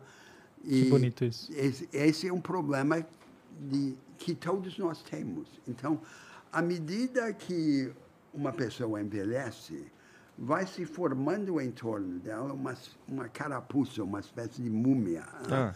que é a personalidade assume uma forma rígida e adaptada à sua circunstância. A pessoa se resigna à sua circunstância e, a partir de um determinado momento, diz: essa vida que eu estou levando é a única vida que eu vou ter. Aquilo é uma múmia. E dentro daquela múmia, a pessoa vai morrendo aos poucos. Muitas pequenas mortes. Um dos nossos grandes objetivos na vida independentemente de termos ou não convicções religiosas, é estarmos, cada um de nós, determinados a morrer só uma vez. Ah, e não morrer aos poucos, nessa múmia. ah. Ah, agora, para morrer só uma vez, nós precisamos quebrar a múmia. E para quebrar a múmia é preciso aceitar a vulnerabilidade, é preciso aventurar-se. ah. Essas instituições políticas todas que eu estava descrevendo se justificam não só como respostas a problemas concretos do povo brasileiro, mas desse ponto de vista mais alto. São uma forma de le- le- elevar a intensidade da vida no Brasil. Esse recurso você está falando é maravilhoso. Essa é a dimensão profética. É isso que eu quero. Eu quero que, que as instituições brasileiras, as práticas brasileiras, sirvam para equipar o, o recurso mais importante dos brasileiros, que é a vitalidade. Ah, o açúcar é, é mata. ah, Esse açúcar que eles querem. O consumo social-liberais, rápido, né? A caloria de consumo rápido. Eles querem o que eu chamei a, a Suécia tropical. ah, ah, Deixa eu fazer então- uma pergunta sobre caráter. Você acha que o brasileiro, do ponto de vista desse, desse caráter, né, que, que é, vamos dizer, caracterizado por alta pulsão orgástica no, no sentido haitiano ou, ou vitalidade num sentido mais ahm, filosófico, ele, ele traz isso como? Assim, como é que você. Quais são os, os, os descritivos? Você fala assim, ó, eu vejo no brasileiro diferenças, ou seja, decupando esse conceito de vitalidade, eu vejo que o brasileiro é particularmente assim, particularmente assado. Como é que você decupa isso assim? Como é que é esse perfil do brasileiro para você, que não só é um grande intelectual, mas também é uma pessoa que vive fora do Brasil há muito tempo, que permite essa visão, né, que, que, que enfim, em perspectiva? Eu acho que esse é um traço nosso muito, muito profundo. hã? E é um traço que tem uma dimensão religiosa. Você sabe, estávamos falando dos Estados Unidos e das semelhanças dos Estados Unidos com o Brasil. Vamos ver a vida religiosa do povo americano. Há três grandes tendências espirituais nos Estados Unidos. Há o o cristianismo organizado, tradicional, protestante ou católico, há o humanismo moral secular do, dos, Sim, dos crentes, que no fundo é uma secularização do cristianismo. hã? E há uma terceira coisa que um estudioso americano, Harold Bloom, chamou a religião americana. São as religiões que os americanos inventaram, hã? Como os lados-decentes, os Mormons, Sim. os Jehovah's Witnesses, os Testemunhas de Seventh-day Jeová. Adventists. E qual é o tema central daquela religião americana? Sim. E qual é o, o tema central é que o indivíduo participa da vida de Deus. Não é que o, indivíduo é redimido por Deus, o indivíduo é Deus. É é uma emanação de Deus. Essa é a religião Muito americana. interessante, é. Agora, nós teríamos, nós temos isso, podemos ter isso, devemos ter isso, de uma forma menos individualista. E, e porque a tendência dominante nos Estados Unidos é exagerar a possibilidade de o indivíduo se salvar a si mesmo, como se fosse um pequeno Napoleão que se coroa? E subestimar a possibilidade de transformar a sociedade. Quer dizer, eles exageram o potencial do autossalvamento e subestimam a possibilidade da transformação da sociedade, que não resolve os problemas todos, mas nos traz para mais perto do divino. né? O grande tema do, do pensamento político não é a humanização da sociedade, é a divinização da humanidade. Esse é o tema central. E como que nós podemos repetir esse itine- itinerário sem correr no mesmo equívoco dos americanos? De, sobre, de exagerar as possibilidades de autossalvamento e subestimar as possibilidades de transformação da sociedade.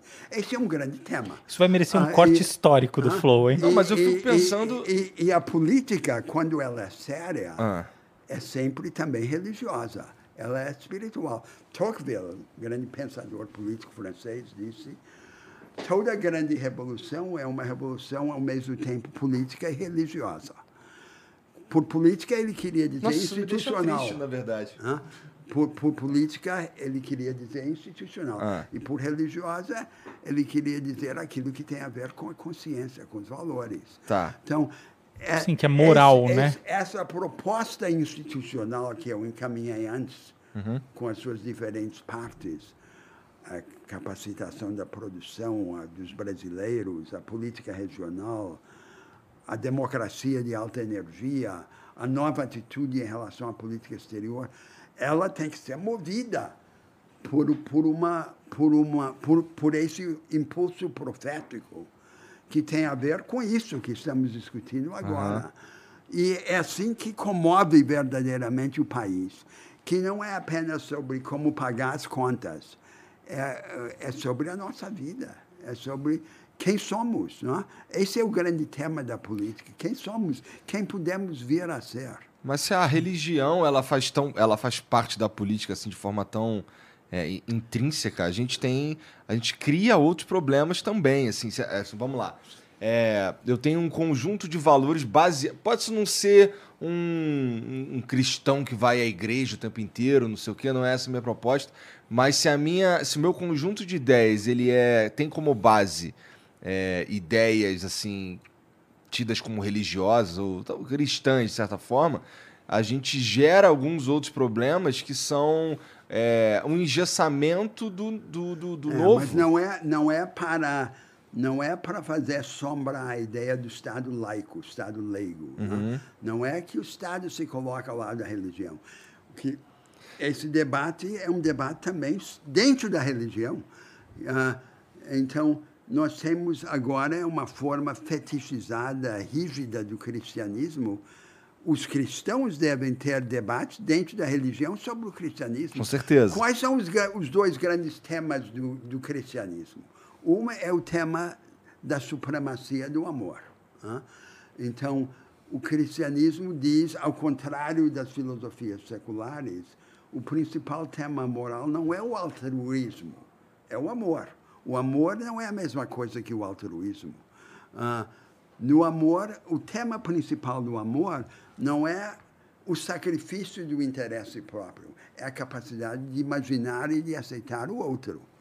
Esse, e e o, o segundo grande tema do cristianismo é o infinito. Quem é o ser humano? O ser humano é o, é o infinito dentro do finito. Isso somos nós. O nosso atributo mais importante é que nós transcendemos. Há sempre mais em nós, em cada um de nós individualmente e em todos nós juntos, a espécie humana, do que há nos mundos que nós habitamos nós excedemos, nós superamos. Né? Essa relação entre o amor e o infinito é o tema central do cristianismo. É, mas né? assim, e, e, e, é a base para a crítica da religião, dos pastores, das, das, igrejas. Isso é uma luta religiosa. É muito fácil perverter a ideia claro. de amor. Eu posso, inclusive, dizer que eu estou te proibindo de fazer uma coisa que eu acredito que é que pode ser nociva para poder só mandar em você, né? E tem vários certo. temas que, que a gente certo. pode encaixar nisso. Certo. Mas do ponto de vista da religião, uh, a política pode estar sujeita a duas perversões. Né? Uma perversão é imaginar é, é, é, a heresia que os cristãos chamam do, do pelagianismo. Né? Boa, boa. É, é, a, é, é a ideia de que nós pudemos construir a sociedade perfeita. Nós, não. Ah, a outra perversão é nós privatizarmos a religião Sim. e imaginarmos e abandonarmos o mundo. Ah, se há salvação, a salvação tem que se manifestar na vida coletiva. A vida coletiva tem que ser o receptáculo desse impulso de amor e do infinito. Ah, e essa, então nós, nós não vamos ter um conflito entre os crentes e os descrentes. Nós vamos ter um conflito em que cristãos proféticos e descrentes proféticos vão estar do mesmo lado, contra os outros. Uhum. E essa vai ser uma, uma forma mais fecunda de luta espiritual dentro do Brasil. Então, esse é um outro debate. Faz, né? fazer um, um, um, eu queria voltar num tema. Sobre esse aqui, eu queria trazer a pergunta P2 da coisa, é. que é o seguinte. No Brasil, a gente anda vivenciando uma série de ataques, inclusive muitos deles físicos, a, a pessoas que participam de religiões é, de origem Africana. É, africana, afro, não, mais, eu ia dizer africana, mas não é, mais afro-brasileira. Então, por exemplo, você tem o candomblé que tem uma origem efetivamente africana, mas você tem a Umbanda, que é uma religião profundamente brasileira, tal uhum. como como você tem os, os Quakers americanos, você tem os ubandistas brasileiros, que andam sofrendo ataques físicos e etc e tal. Então, o ponto para mim é até é o como arquitetar É, eu- essa eu ideia. entendo o seu problema. É, mas eu, mas eu queria. dizer- tra- Posso, desculpa, fala essa daí, eu queria voltar uma anterior também. Tá bem. Tá. Então eu vou dizer algo que não é agradável aos liberais. Então, os, os liberais ah, defensores do Estado leigo vão defender simplesmente a ideia tem que haver tolerância religiosa geral. Uhum. Nós temos que fazer uma distinção importante. O- todos os cidadãos devem estar protegidos na sua liberdade de culto e de crença. E o Estado jamais pode intervir a favor de uns contra outros.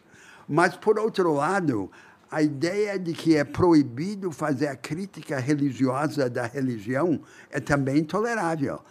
Do- Mas não é tan- proibido. tan- tanto do ponto de vista da democracia como do ponto de vista da religião. Se você leva a religião a sério, um cristão tem direito a criticar o que ele vê como paganismo dessas religiões africanas. Mas não há problema nisso. O problema é a violência, o problema é o discurso de ódio. Exatamente. A gente só está falando dos limites da lei. É. Exatamente. Desde que não, não, não haja a prática de crimes, de transgressões, de ameaças, o uso do poder do Estado, a crítica religiosa tem que ser amplamente permitida. Mas ela é. Não sei. não há não, questão. não, ela, ela é não é. pervertida. Ela não é. Não, não, você Não, fazer uma crítica. Não, você não. escreveu um artigo, eu escrevi um artigo na minha coluna, na Folha Ah. de São Paulo, dizendo assim: olha, eu aqui seis razões pelas quais eu acho que o bandismo não é uma boa estratégia Não. religiosa. Não, Pô, escreva e pronto. Mas é. existem aspectos que estão fora do, do, do cristianismo. Ou então, seis, seis razões pelas quais eu não acho que você Se deva você ser cristão. isto Ué, no, você acha que eu vou ser no- processado no- por isso? Claro que não. não é possível, hein? No, no, Não. no Brasil de hoje, na sociedade que a gente vive. Pode ser eu- processado, mas não dá pega. Eu Você também está acho, sujeito mas- a cancelamento. Ah, cancelamento, Nos Estados sim. Unidos ou no Brasil. Ah, lógico. Se você faz Isso a sim, crítica isso sim, religiosa total. da religião. Ah, sim, total. Ah, Mas esse, é um, esse, esse não é um fenômeno institucional controlável. A gente não, em Claro. relação a isso. é, mas beleza, posso. Esse é o ponto. O ponto dois é o seguinte: é só um comentário. Eu te perguntei sobre essa questão da vitalidade, porque um, outro dia eu estava debatendo com um grande filósofo também, uma pessoa muito interessante, essa questão. E no fundo eu falei, falei para ele uma coisa que na hora foi assim, foi um segundo, mas eu acredito muito nela.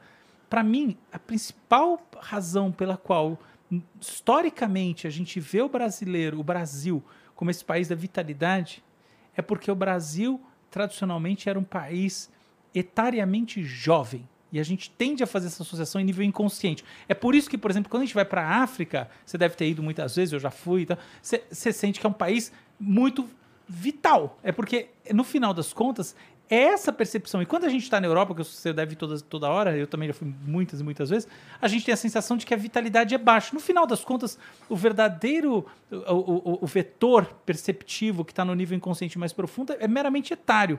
Queria saber, queria ver sua opinião Não. disso, que eu tenho certeza que você não, discorda. Eu compreendo, mas eu- o que eu acho é que a juventude. Te pedi para você é ficar uma- perto do é- microfone, que a gente é, vai ter problemas A depois. juventude é como se fosse a forma barata de Isso. chegar à vitalidade. Verdade. Ah, Então, os europeus ah, não têm vitalidade baixa porque eles são velhos. Eles têm vitalidade baixa porque eles perderam a esperança.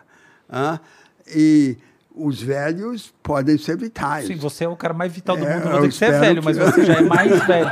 Não, eu também vou me encaminhando para esse caminho, para esse lugar. Deus nos ajuda a chegar lá, Não, né? eu também tô numa boa. Eu me sinto uma pessoa de alta vitalidade, tranquilo. Mas é Não. isso aí. Não, a esperança Eu entendo, é uma a- questão muito mais psicológica, então. Tem a ver com a esperança, tem a ver com a, com a qual é a essência da compreensão das coisas, não é? Voltando ao tema da educação, o que que é compreender um fenômeno? A compreensão de algo tem a ver com a imaginação de suas possibilidades de transformação. Se você não compreende qual é o horizonte de transformação de um fenômeno, você não compreende de todo. Perfeito. Uma das características das chamadas ciências sociais contemporâneas, as falsas ciências sociais, inclusive a teoria econômica, é a pobreza da imaginação transformadora. Eu concordo. Então, elas são de- elas são descrições ou racionalizações retrospectivas de uma realidade existente. Compreender algo é compreender as suas transformações. Né? Então, esse é o, a, a imaginação, que é a parte mais importante da nossa vida mental, tem dois passos. Né? O primeiro passo é o distanciamento do fenômeno. Né? A imagem é a memória de uma percepção. Né? O fenômeno, você precisa se separar do fenômeno para poder imaginá-lo. Mas o segundo passo, que é mais importante, é a ligação entre o entendimento do, do existente, do atual, e a imaginação do possível. Não é o possível remoto, é o possível adjacente.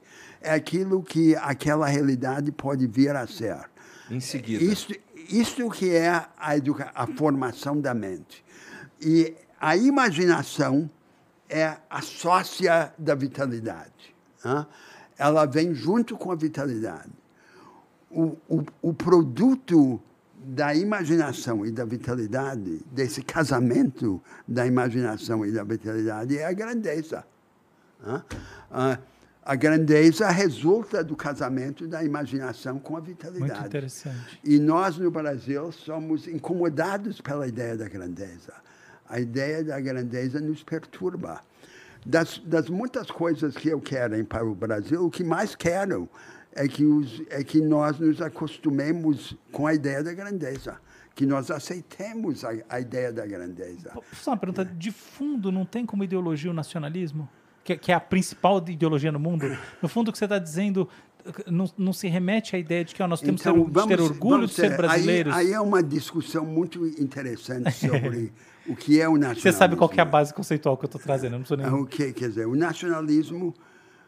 Uh, o, o, qual é a, a, natureza da divisão entre as nações no mundo? Né? As nações antigamente eram como se fossem tribos, baseadas numa semelhança biológica, herança comum, genética, uh, como se fosse uma família de famílias. E na posse de costumes arraigados, os costumes que distinguiam aquela coletividade. Então, por exemplo, ser um romano, uma Roma antiga, era viver de acordo com os costumes dos romanos. Isso era a nação.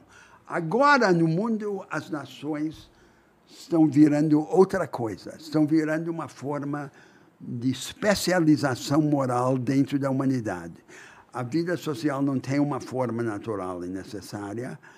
A humanidade desenvolve o seu potencial só em direções diferentes. E essas direções diferentes, para serem reais, têm que assumir uma forma institucional concreta. Senão vira folclore, sua cultura, sem forma tangível.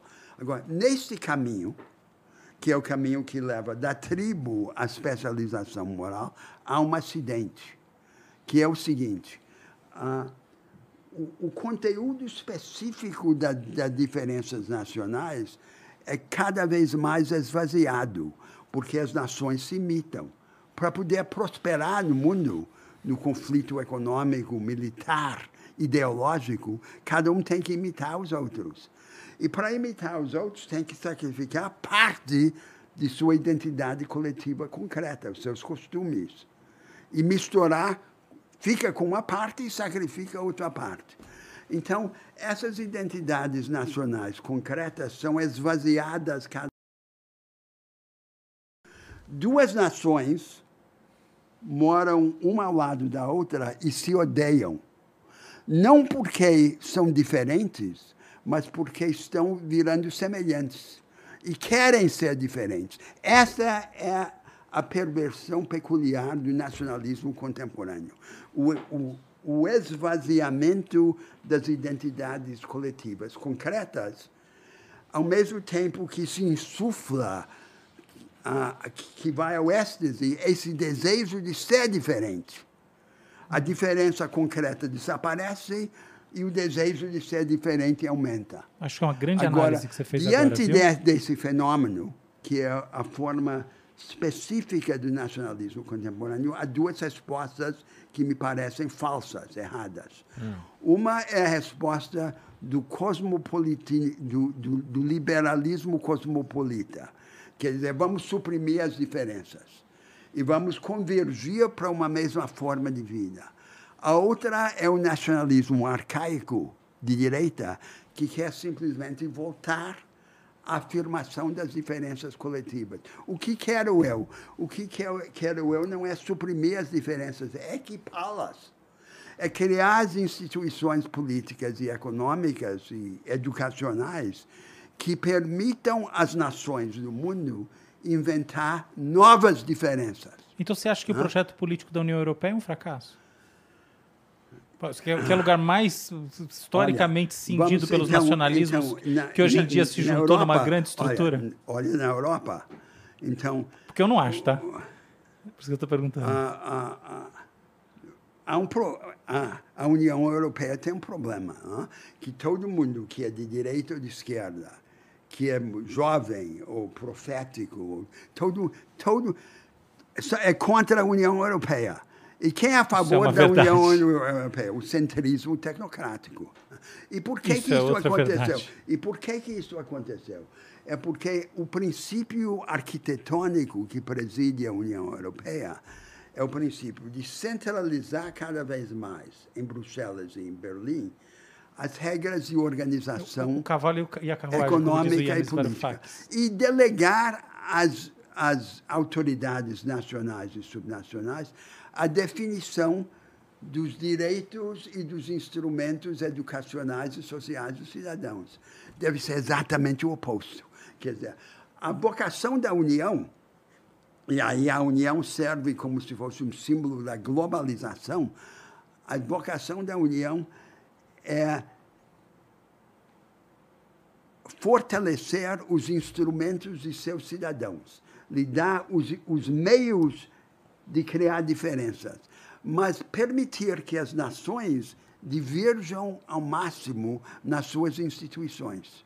Mas ainda assim, todas as métricas clássicas do ponto de vista econômico, não só macroeconômico, né, microeconômico dentro dos países, sobretudo os países não centrais, né, que óbvio que o, o eixo central sai da Segunda Guerra, o Varoufakis fala isso, acho que assim, apesar de eu discordar de quase tudo que ele fala, isso aqui eu acho que ele foi muito apropriado é, que a, a França é o, é o, verdadeiro motor intelectual e não é à toa que Bruxelas é praticamente é do lado da França e, e, enfim a União Europeia vem sendo liderada por figuras francesas na maior parte do tempo. Mas enfim é, era é, ah. era era vou ah. corrigir para o era é verdade ah. mas enfim França e Alemanha de fato é, comandam essa essa carruagem de cavalo Sim. mas os outros países melhoraram muito em qualidade de vida e a crise pós 2008 quando abateu a Europa no final das contas eu sei que teve o problema da Grécia tudo mais. Mas no final das contas, houve um esforço é, conjunto dos países para manter a unidade da União Europeia que, que envolveu é. auxílios massivos. Então, não é o que eu isso? quero para meu país, não? Porque uh, eles. Uh, não, claro, é, claro que não. Mas... É, é, é, a resignação. Quer dizer, se nós simplificarmos o, o século XX para a Europa, uh, os europeus acordavam quando estavam se matando, hein? Nas duas grandes guerras. Aí a Europa acordava e mudava. Depois voltava o consumo e choravam, consolavam-se de seus, suas, é suas dores no consumo, né? no, no, consumismo. Uh, e eu não quero isso. Eu quero que fiquemos acordados em meio à paz. Hein? E para isso que tenhamos uma economia experimentalista inovadora, uma democracia de alta energia, uma educação que desconstrói o enciclopedismo dogmático e assim por diante. Posso fazer uma pergunta sobre blocos nesse sentido? Sim. Então você acha que o Mercosul não deve ter grande importância institucional para nós porque ele poderia espelhar esse movimento europeu que tirou a vitalidade não, nacional? Tudo errado. Então tudo explica aí para nós. Nós tratamos o Mercosul como um acerto meramente mercantil. Então, mas como que a gente deve tratar a luz do que você acabou de nós, falar? Nós, a base europeia? da União Sul-Americana só pode ser uma só pode ser um projeto convergente de desenvolvimento que só o Brasil pode liderar. E em torno disso nós precisamos ter instituições comuns. Esse é o espírito. Sem isso, o Mercosul é um corpo Mas sem instituições espírito. comuns não é a União Europeia? Não é o modelo que você dizendo Não, tirou? mas- Porque, qual é a diferença? Que, O modelo, porque, porque a União Europeia teve duas premissas. Não é? Uma era encerrar o século de guerras europeias. Isso é o projeto de paz perpétua na Europa. Esse foi a primeira premissa. A segunda premissa foi ser o espaço para uma organização econômica e social diferente da organização dos Estados Unidos, Claro. que seria a social-democracia europeia.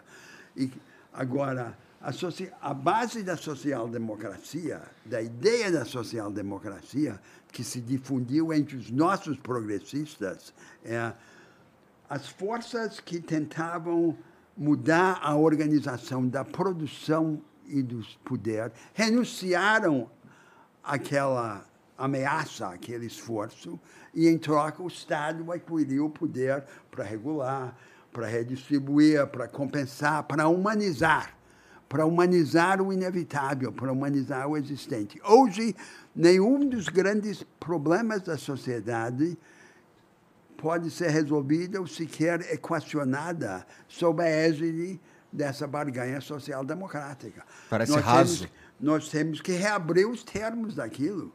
Nós temos que experimentar a- as novas formas institucionais do mercado, da democracia.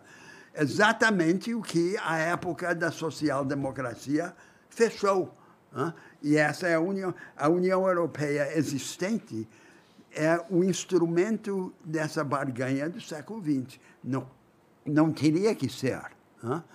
Mas, por exemplo, ó, na União Europeia, é um, do- dois pontos centrais. Você tem uma, um- uma institucionalidade do ponto de vista governamental com impacto em todos os países, a despeito dos países permanecerem, obviamente, autônomos para escolher seus presidentes, etc., e tal, seus regimes políticos, o que quer que seja. Mas os países são meio que, que É, você tem- estados você tem dentro da Há União um Europeia. arcabouço forçado. Isso, você tem um, né? arca, um, arca- um arcabouço central. E o segundo ponto é você ser tax-free, você, ser- você, você não ter impostos. Sei. Minha pergunta para, para o Mercosul, você acha que o Mercosul deve ser tax-free inteiro? Isso é e o segundo, você acha que tem que ter uma estrutura... Não. mas o que, que você acha desses Não, pontos? Tem, não. que ter uma, um- O- uma o organização central, o- que nem O Bruxelas? fundamental é termos um rumo comum de desenvolvimento. Esse tema que a América, uma das características da América do Sul é grande riqueza de recursos naturais. né? Ao contrário, por exemplo, da América Central, que é pobre em recursos naturais. Sim. Portanto, um, um dos muitos traços do que seria o nosso modelo sul-americano de desenvolvimento seria esse casamento da inteligência com a natureza a que eu me referi. Aham. Exemplo, a Amazônia, que nós compartilhamos com várias repúblicas sul-americanas. né? Então, esse é o projeto comum que nós teríamos que desenvolver Mas uma hora com tem que, nossos desco- vizinhos. tem que decidir se tem uma Bruxelas ou não tem. Tem ou não tem? É, tem Não, que decidir. ma- mas- Tipo, mas tem questão- lá algum É- governo central do Mercosul ou não? Não, mas a questão é a que projeto serve. Não, tá bom, mas você tem que saber se tem um, um governo. Fala assim, ó, beleza, a gente vai não, colocar alguma não, coisa. Mas, é- mas o ou não governo vem depois. O que vem antes é o projeto comum. Esse projeto comum de desenvolvimento. Antes de haver uma organização plurinacional, multinacional comum, tem que haver o projeto. Dado o projeto, o que, que você acha? Lá na frente saiu o projeto. Lá na que você- frente, instituições comuns, claro que sim. Mas, é, mas não forçadas, não prematuras. bem, isso- isso eu entendo Não perfeitamente. É um não tema ter as instituições comuns antes de ter o projeto comum. Você está absolutamente certo. Segundo ponto, você acha que tem que ter uma moeda comum?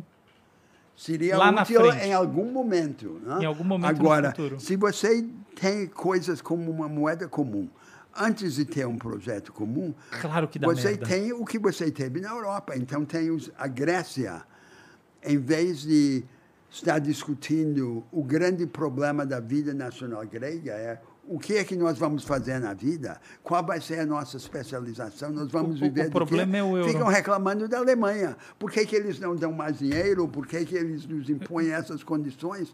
Eu entendo É, você. Então, eles se diminuem, se apequenam. hã?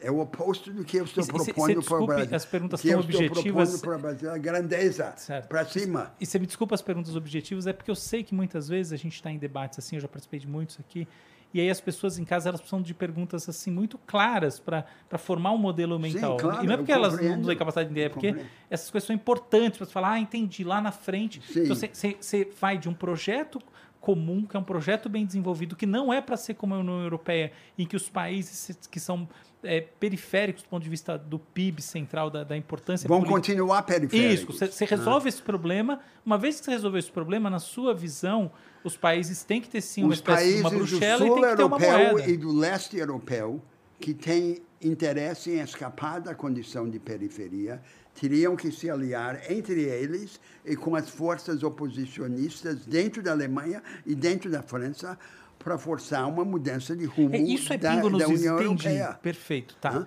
E É. eles, eles, eles Não que eu concorde muito- totalmente, mas eu entendo eles estão muito dizer. longe disso. Perfeito, Hã? estão mesmo, totalmente Eles estão como disso. uma família reclamando por que, que meu tio não me dá mais dinheiro. Hã? Isso não é uma, é uma forma de se respeitarem. Deixa eu te perguntar uma coisa. Você anda é, acompanhando essas discussões sobre blockchain, moedas digitais, o digital yen e os CBDCs, né, Central Bank Digital Currencies? E aí, você sabe o que é isso? Sim. Você, você conhece o projeto da moeda digital do Mercosul?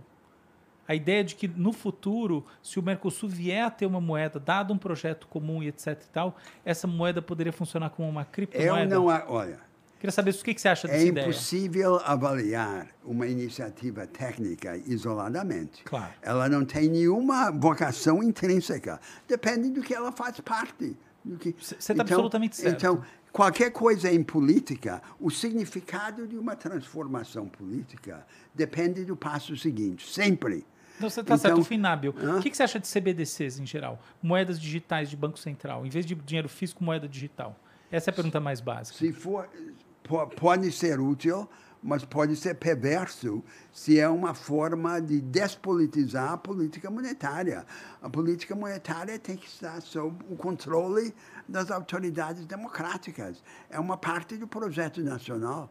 Não pode ser privatizada e tratada como Não, mas se elas são fosse de Banco. Central, né? Não são Eu privatizadas. sei, né? eu sei, mas a, a tendência dessas, desses gimmicks técnicos né, é tirar da política, tirar do coletivo. Enquanto, é, é como se fosse um moto perpétuo. Vai ter uma elite financeira ou tecnocrática que vai encontrar uma maneira de circundar a política, de sair do, do controle da política. Isso eu não quero. Entendo.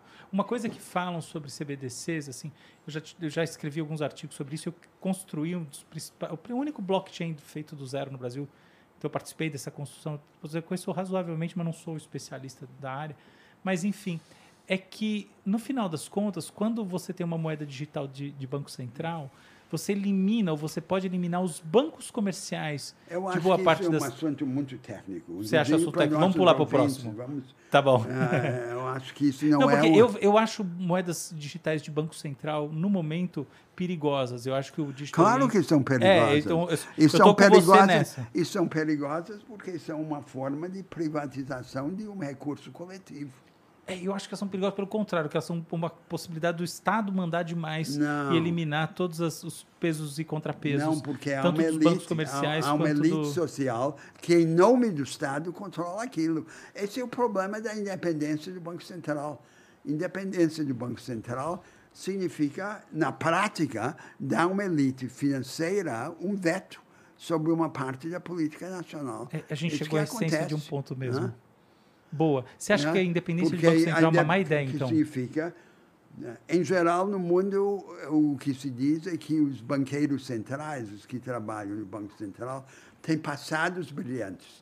No Brasil, eles têm futuros brilhantes, né? porque eles usam a posição no Banco Central para ter uma posição no mercado financeiro Isso é e aí verdade. ficam ricos. Então, esse é a tele... Olha, se você quiser uma imagem do que, a, do que é o Brasil, veja a situação dos nossos estudantes de economia.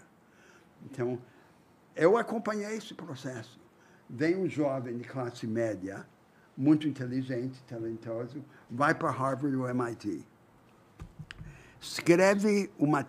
Vai lá com intenções de começar a refazer a teoria econômica. criticar a teoria neoclássica, fazer algo rebelde. Não consegue. Chega lá, não é que os professores vetem, é que os professores não sabem como ajudá-lo a fazer isso. Né? Aí o cara, pelos defeitos da educação brasileira, por não ter formação filosófica ou teórica ou na história da economia, não consegue fazer.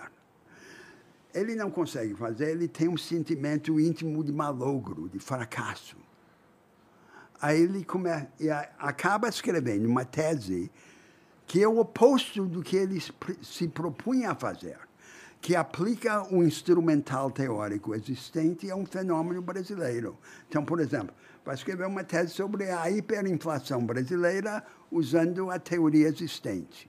Aí o cara tem uma experiência existencial de fracasso. Fracasso no que ele pretendia ser. E ele começa, ele, aí é como dizia Rousseau, né? Rousseau dizia, já que eles não conseguiam ser homens, decidiram ser ricos. Né? Então, esse cara que não co consegue fazer o que ele se propunha a fazer, diz, bem, eu não consegui ser um pensador econômico. Pelo menos eu não vou ficar um João ninguém de classe média no Brasil, que classe média no Brasil não existe eu vou entrar no Banco Central, de lá eu vou pular para o mercado financeiro e em poucos anos eu vou estar riquíssimo, fazendo essa intermediação do Estado com o mercado financeiro. São essas pessoas que conduziram os destinos do nosso país, que passaram por exatamente essa trajetória que eu descrevi. E eles, não, embora ricos, se sentem fracassados. A existência deles fracassou. Então, eles têm uma. Todo o espírito deles é para baixo. Ah, e é isto, isto, que dá o tom no Brasil. Nós precisamos nos libertar dessa gente. São eles que escrevem, quando são professores de economia, escrevem nas revistas de direito americana, ah, ah, imitando a teoria econômica dos americanos. Ah, depois dessa experiência de absoluto fracasso e abdicação pessoal, mas riquíssimos com suas mansões, com, com casas, casas aqui e acolá, e apartamentos em Paris, em Nova York. E essa é nossa elite. É uma elite de fracassados. Na, na, exatamente daquilo que se propunha a fazer. Vamos nos libertar deles. E, e, e é para isso que precisamos ter esse projeto alternativo. Fazer um, um, um, Engraçado você falando que eu fico em dúvida se você está falando do Armínio Fraga ou do Paulo Guedes. Eu não mas... estou dando nome. não, mas eu estava pensando, a casa em Nova York, qual deles mesmo?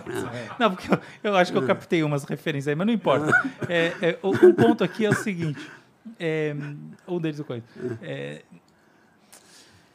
uma contraposição a essa ideia, que, claro que você assim você trouxe uma mensagem do ponto de vista da prática muito poderosa. É verdade que no Brasil muitas vezes as pessoas passam pelo governo como plataforma. Enquanto a gente vê na Europa e nos Estados Unidos, que não são o nosso modelo e não devem ser, muitas vezes o contrário. Então você tem razão. Mas esse não é o tema. É, principal. esse não é o tema. Agora deixa eu o trazer. Tema, um... O tema superficial é aproveitamento. Isso, Mas exatamente. o tema profundo é apequenamento. Isso, isso, está tá claro. E é, e é, isso que eu é, quero. É, não, está claro, mas olha só no ponto de vista do, dessa, da, da, da, grandeza no desenho institucional, o contraponto à ideia de você ter o Banco Central coadunado ao governo federal é que as políticas que vão ter uso eleitoral e etc e tal vão passar batido. Tudo porque pode não, ser pervertido. Tudo né? pode ser pervertido pelo interesse eleitoral. Então, como equilibrar as duas coisas, entende? Porque o Banco Central Independente tem como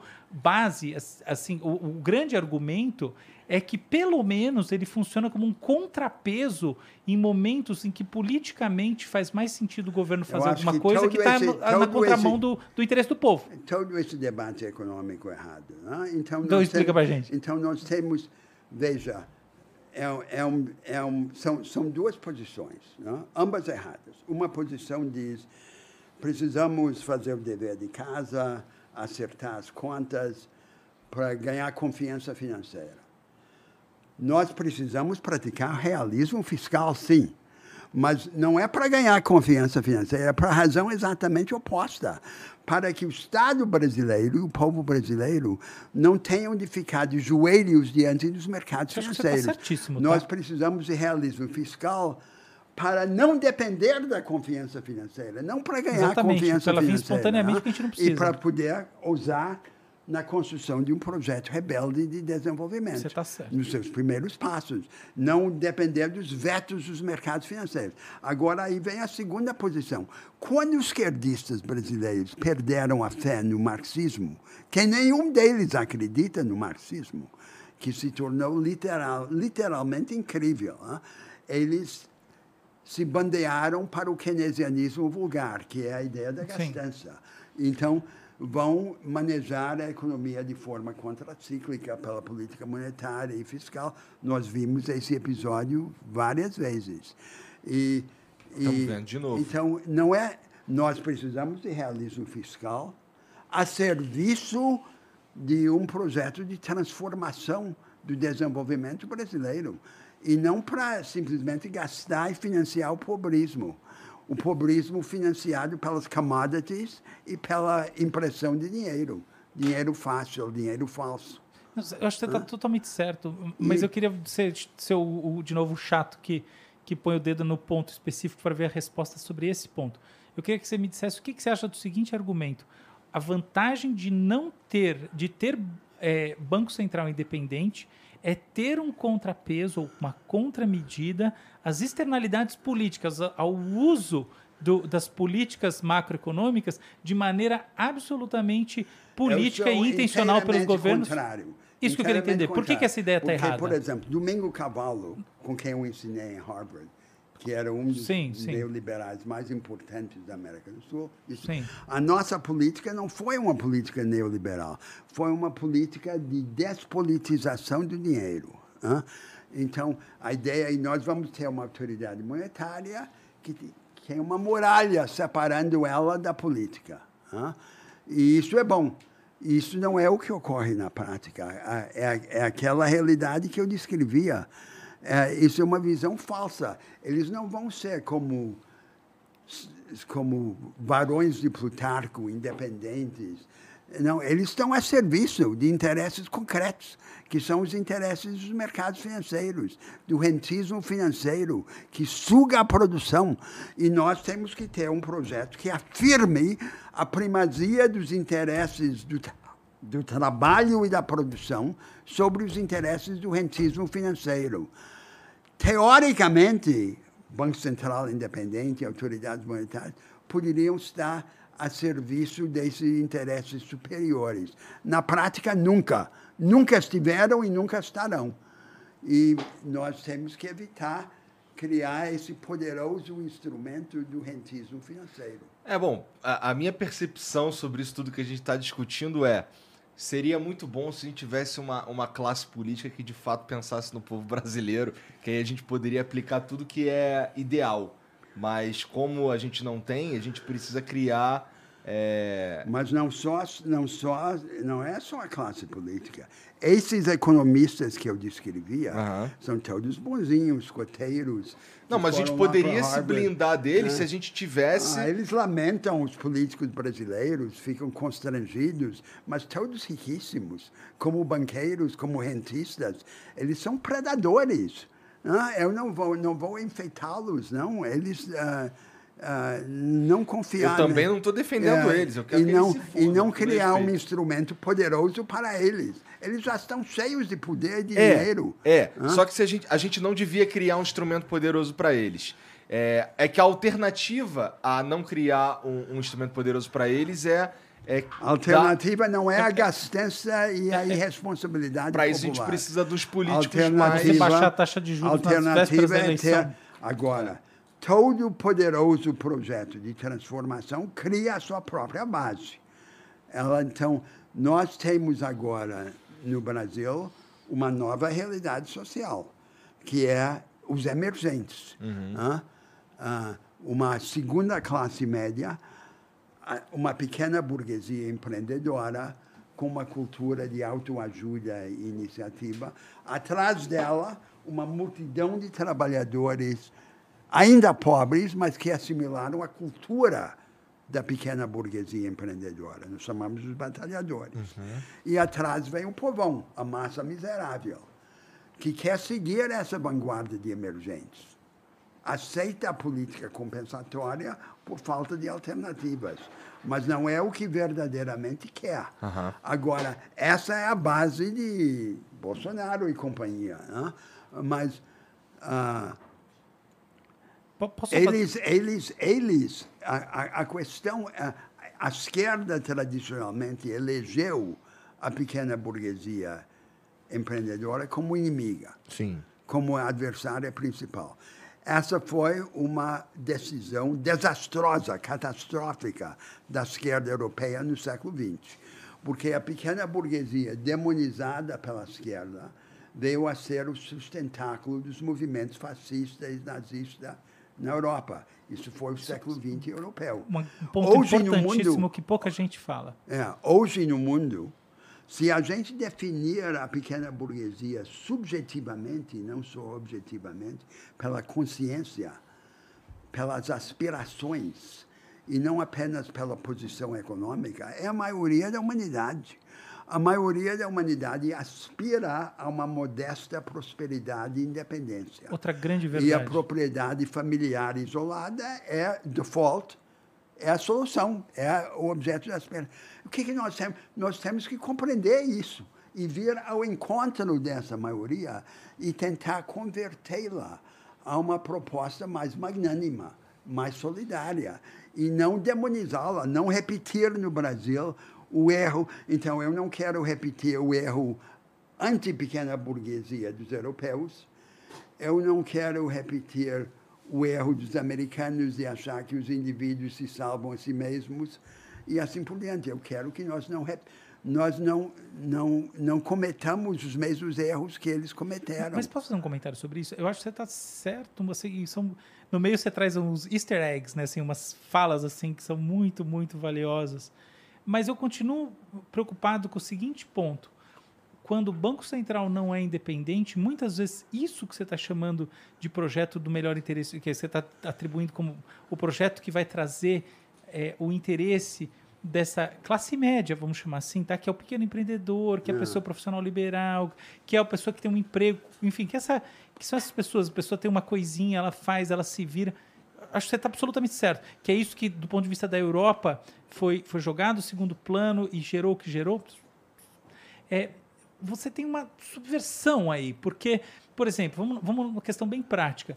Eu estou num determinado momento que, do ponto de vista do meu governo, a melhor coisa que eu faço é chegar no Copom e falar assim: olha, eu quero que a taxa de juros, independente de qualquer coisa, a taxa de juros ela caia. Por que, que eu quero que a taxa de juros caia? Porque, evidentemente, eu quero que o dinheiro se torne mais barato para as pessoas consumirem mais, o clima melhorar e aí Não, eu, coisa- ganhar voto. Como Não, é que você lida com essa externalidade, básica, entendeu? A taxa de juros tem que ser inferior à taxa média de rentabilidade dos negócios, senão a... Não, pera, pera, pera, mas você está Ah. falando que o Banco Central não deve ser independente, quem tem que dizer qual é a taxa de juros é o governo. Não, e não, ponto mas- final.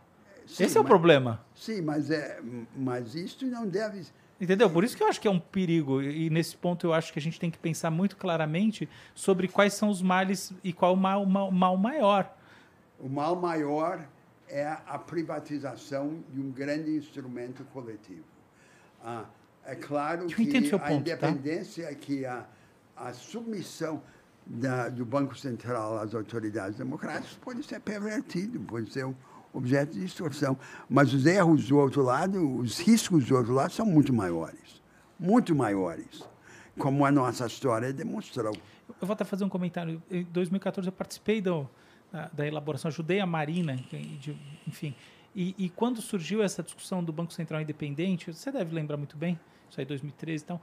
É, eu- não, não é um negócio que assim, eu, eu vou falar para você que eu digeri assim com a maior naturalidade, porque minha, minha tendência mais profunda era ser contra. Mas ao longo do tempo, eu fui vendo, assim, eu fiz um, um- realmente um escrutínio do- dos usos é, intencionalmente é, políticos e contraproducentes para a população das políticas econômicas por governo, sobretudo às vésperas de eleição, e eles são tantos, eles são, é, vou dizer assim, que é a regra, que aí eu comecei a entender também e pensar em termos de males menores que, esse, que, o, que, o Banco Central Independente é um mal menor. Não. É minha visão, mas, mas enfim. Não concordo. Legal. Não, mas que acho bom, que é, um tema, vale. mas, é, mas é um tema econômico que me parece inteiramente secundário. Olha. Acessório a esses grandes temas que nós estamos Tá bom. É. né? O fato é que nós temos agora, economicamente, no mundo, uma nova vanguarda produtiva, que é isso que chamamos a economia de conhecimento. Fato. A gente Ela- consegue essa implementar vanguarda- ela no Brasil? ela- como? A gente consegue implementá-la no Brasil? Como Não, é que tem... Mas deixa, deixa eu explicar. Essa economia vocacionada para a inovação permanente, ah, densa em tecnologia e ciência, experimentalista, eh, não é s- Vale do Silício, como nós imaginamos. Ela existe em todos os setores da economia. Nos serviços intelectualmente densos e na agricultura pres- pre- de precisão, agricultura científica. Ela é multissetorial. Tá. E uma das características até é subverter a clareza da distinção entre os setores. Porque, por exemplo, a manufatura avançada, no fundo, é um conjunto de serviços intelectuais cristalizados. E muitas das grandes empresas que fabricam, por exemplo, semicondutores, não têm fábricas físicas algumas. Elas são fabless, como Sim. os americanos chamam. Não tem fábricas. Hã? mas em cada um dos setores, ela é uma ilha. Ela é uma franja excludente. Esse é o problema. E esse caráter insular dessas novas vanguardas produtivas resulta na desaceleração do crescimento, em primeiro lugar. Como não poderia desacelerar? Se você está negando a prática mais produtiva, a grande maioria das empresas e dos indivíduos, é claro que vai desacelerar. E segundo, agrava a desigualdade, porque a desigualdade está então ancorada nessa hierarquia do sistema produtivo, na, no abismo que se vai aprofundando entre as vanguardas e as retaguardas da produção. As políticas compensatórias são completamente insuficientes para dominar essa desigualdade, é uma desigualdade vasta. Você está tentando corrigir retrospectivamente, por transferências sociais, desigualdades vastas que estão enraizadas no sistema de produção. Então, o que, que nós temos que fazer no mundo é encontrar uma maneira, encontrar maneiras de transformar aquela vanguarda ah, em includente, em vez de ser excludente. E aprofundar e difundir. tá. É, é, aprofundar e difundir aquele vanguardismo produtivo. Agora, o Brasil é um dos países no mundo, talvez o país no mundo, em que o Estado, por várias razões históricas, inclusive ligadas ao corporativismo de Vargas, conta com o maior número de instrumentos potenciais de uma política de qualificação produtiva. Os bancos públicos de desenvolvimento, a Embrapa, o SEBRAE, o SENAI, o SENAC. O único país no mundo com um conjunto semelhante de instrumentos talvez seja a Alemanha. E por que que a gente usa isso de forma Então, o que eu estou dizendo é o seguinte: o Brasil tem os instrumentos, o Estado tem os instrumentos, não tem é o projeto. Tá. E, é um, e normalmente a gente pensaria que é muito mais difícil ter, os os instrumentos instrumentos, do do que que, o ter o projeto. Nós estamos na situação inversa. Então, isso é uma grande vantagem. né? É só alguém criar um projeto agora. agora. se nós formular, se nós pe- perguntarmos como é que podemos ter uma economia socialmente includente do conhecimento, onde é que ela existe para podermos copiar, imitar? A resposta ela não existe em nenhum lugar. Nós é que teríamos que andar na frente. Aí é que vem o problema com quem nós começamos essa Aham. conversa, o colonialismo mental. Nós não estamos acostumados a imaginar que nós possamos iniciar uma grande transformação do interesse da humanidade. Nós estamos imaginados, ima- acostumados a imaginar que é um país de referência E a gente só copia. e nós vamos copiar, nós vamos esperar para ver o que dá certo e aí nós vamos copiar. Esse é o Brasil. Deixa eu Hã? trazer um ponto desse que você trouxe, disso aí que você trouxe bem pro, pro, pro mundo do down to earth aqui, do chão, que é muito interessante. É o seguinte, tradicionalmente, eh, Taiwan é o grande produtor de semicondutores, como você, você sabe, você mencionou. Recentemente, acabou de sair, enfim, correram as notícias aí, inclusive o MIT Tech Review e tal. Eu sou membro do painel global lá do MIT Tech Review Insights, então participo até de alguns desses debates. Ô, Mangabeira, Saiu- enquanto ele fala, deixa eu ver teu relógio aí. saiu, saiu uma, uma, uma, uma, uma série de, de reportagens e estudos, saiu um paper, na verdade, também na Nature, sobre a possibilidade de colocar mais transistores, uma quantidade muito maior de um poder computacional nesses, nesses eh, microchips né, na China agora. Sim. Ou seja, os dois países... Taiwan está avançado em relação à China. Isso, e agora não está mais. Exatamente essa é a mensagem. E o que acontece?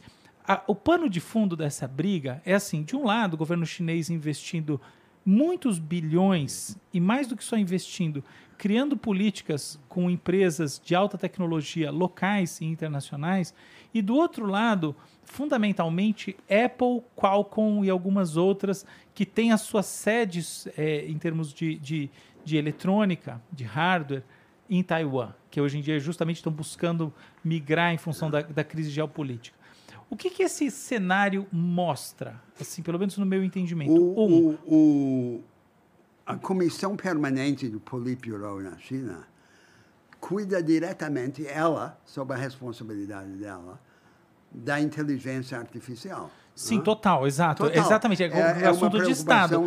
Isso, isso. deles, direto deles. Perfeito, muito bom. Então, mas aí que tá. Qual- exatamente esse é o ponto. De um lado, você tem um grande gigante com, com uma capacidade de, de investimento em futuro, PD, tá? Jogar para frente, de trilhões de dólares. E do outro lado, você tem um paraíso fiscal que tradicionalmente abarcou as empresas multinacionais por não cobrar muito imposto e ter mão de obra barata, e que, além de tudo, tem uma qualificação técnica, educacional em ciências exatas absurda, décadas à frente da gente. Então, quando eu penso em termos práticos, eu olho e falo assim: tá bom. Nada então a que gente- nós não possamos fazer. Sim, a gente pode, a gente Mas pode, por exemplo, equação sinistra, drenar né? é, os, os recursos do Estado para P&D dramaticamente, ou por exemplo assim, esse é um projeto típico do Brasil. Desencana de qualquer faculdade, de, não, não põe mais um centavo em humanas, 100% em física, ou melhor, 80% em física, 10% em engenharia, 10% em matemática e, e física de materiais e tal. E vamos ver onde dá. Esse, esse é um projeto. O segundo projeto é grande- paraíso fiscal, mão de obra barata e empresas multinacionais. Mas então, com- como mas é que com sai dessas duas equações? os chineses, que têm É, esse sistema autoritário. Exatamente. Então eu não, eu não acho que é que- tão realista, é, assim, do ponto de vista. É, assim, quando a gente vai para o down to earth, é, se falar nessa competitividade nesse momento, porque é, são escolhas muito difíceis. Tá- A gente está falando assim, tá bom. Então vamos. Há só 40 ou 50 anos nós estávamos à frente deles. Mas, mas não é porque. Isso foi ontem. Foi ontem. E agora eles estão vastamente à nossa frente. Mas isso não é porque nós... a gente andou para trás necessariamente, é porque, por exemplo, na China você tem um. ah, o que você consegue mover. Tem uma piada do. Eu gosto muito do Louis C.K., o, o, o comediante. E, e tem uma piada da, porque ele mexe com os. Ele vai nos extremos da, da, da, da natureza humana. E tem uma que ele fala assim, que é uma verdade absurda, que é assim, sobre a construção das pirâmides. Como é que elas foram feitas? Ué, você põe um monte de gente, elas morrem, você põe pedra em cima, aí você pega mais um monte de gente, morre e põe pedra em cima. são coisas absurdas que você consegue fazer quando você baseado em dor e sofrimento humano. Essa é a piada que contado do jeito que ele fala, é genial. É isso, entendeu? Então, ou seja, dentro de uma estrutura democrática, dentro de um país em que você pensa, a gente tem uma série de demandas que são e- essencialmente imediatas, como É. mortalidade infantil, como o problema do envelhecimento da população e, e a necessidade de você ter saúde para a terceira idade eh, de maneira gratuita, que é o Saneamento SUS, básico. saneamento básico. Como é que você, qual é a troca que você faz para poder ter PID, o grafeno e o Na microchip? competição entre o autoritarismo e o experimentalismo, a longo prazo o experimentalismo sempre ganhará. Sem dúvida. né? E o que eu estou dizendo é muito simples, é que nós estamos muito melhor posicionados do que os chineses para organizar o experimentalismo. Sem dúvida. Nós temos os instrumentos. Porque eles não têm experimentalismo. cultura, nós temos a- a- o natural impulso, agora falta construir isso. E temos esses encargos, como o colonialismo mental, que, que, em que nós, nós abdicamos. Mas será que justamente essa tal criatividade que você está falando, esse espírito é, que ele que- Anárquico. anárquico, no fundo, no fundo, ele é para a gente não seguir o modelo do microchip? Entendeu o meu ponto lá no Não, fundo? não, Eu não, acho que não. você fala assim, ele é Não, anárquico, não. ele é. Mas na hora do vamos ver, é Não. correr atrás no, no plano tecnológico, onde a gente são- não tem a menor são- chance de não, ganhar. não, não nem de são- chegar em qualquer não lugar. são a- não é desprezar a inovação tecnológica dos outros, evidentemente. É compreender que a tecnologia não tem uma direção imanente. né? Claro. As tecnologias podem evoluir de uma forma que apenas substitua o trabalho ou também de uma forma que qualifica o trabalho. A- a- é subdeterminada, não é pré-determinada. né? E, e o, o, o mais importante é combinar grande descentralização de iniciativas, aí o espírito da anarquia, com essa capacidade de descobrir experimentalmente o que funciona então difundir, sem ter o preconceito dogmático anterior. O, o, o, a comissão permanente lá do Politburo chinês vive atormentado pelo perigo da, da insubordinação, que as pequenas rebeldias se transformem em grandes rebeldias, que eles vão repetir a trajetória de Gorbachev e da Rússia. Hã? Ah, eu fiquei chocado quando eu estava. Eu, há, há dois anos eu passei uma semana na escola central do partido. E ah, debatendo com eles. E, ah, então, tem o, o envelope do marxismo, um marxismo fossilizado, encolhido, e o conteúdo é os Estados Unidos. São as obras acadêmicas americanas de segundo e terceiro nível, os autores americanos. Sim, mal lia filósofos americanos né, a que eles propósito, ficam citando. Então, Sim. isso é o conteúdo, é o colonialismo mental. Então, quais são os obstáculos ah, na China? São os mesmos que são sempre os obstáculos. A fraqueza da política, falta de democracia, que a curto prazo facilita, mas a longo prazo corrói, destrói. E segundo, o colonialismo mental. Eles, sob toda aquela capa de nacionalismo, eles estão vergados sob o jugo do colonialismo mental. Agora eles estão riquíssimos, mas é uma riqueza, é um, é um poderio ainda frágil. A menos que Ah. eles se libertem do, do colonialismo mental. do colonialismo mental e, e, e, e, e uma forma da vida democrática na China. Eles têm que ter um debate. Então, por exemplo, eles dizem agora, nós precisamos deixar de ter um modelo econômico apenas puxado para exportações e ter um modelo de aprofundamento do mercado interno. Parece uma manobra só contábil, técnica. Não é porque qualquer transformação da ênfase do modelo de crescimento vai exigir grandes redistribuições entre classes, entre setores e entre regiões, dentro da China. Isso significa conflito. E eles não querem conflito, porque conflito é o que eles mais temem, é ameaça ao poder político. Você está certo, mas voltando à questão de, de como trazer esse modelo da alta tecnologia para o Brasil, a propósito, como a gente até conversando Sim. antes do programa, eu, eu, é assim, é, é minha pauta, tá? Então, assim, eu sou 100% favorável. eu- eu só não vejo esse caminho como você está vendo, eu vejo outro caminho, porque você está me colocando um caminho que, assim, tá aqui a fábrica de, de, de, de hardware de alta tecnologia, ou qualquer coisa assim. Eu como é acho que essa duas- coisa entra há aqui, duas entendeu? Há duas tarefas distintas. Não é? Uma é dominar a tecnologia na ponta e compreender essa subdeterminação a que eu me referia. Ela pode evoluir de uma Mas forma a questão que é, substitui e se isso for Siegel impossível dominar Agora, isso? É esse a outra, ponto. não, Desculpa. é uma questão, não, é uma questão de passos. Ah, é, é uma coisa depois da outra. Ah, ah, nós estamos tratando isso como se fosse um bicho de sete cabeças, uma coisa impossível. Não é.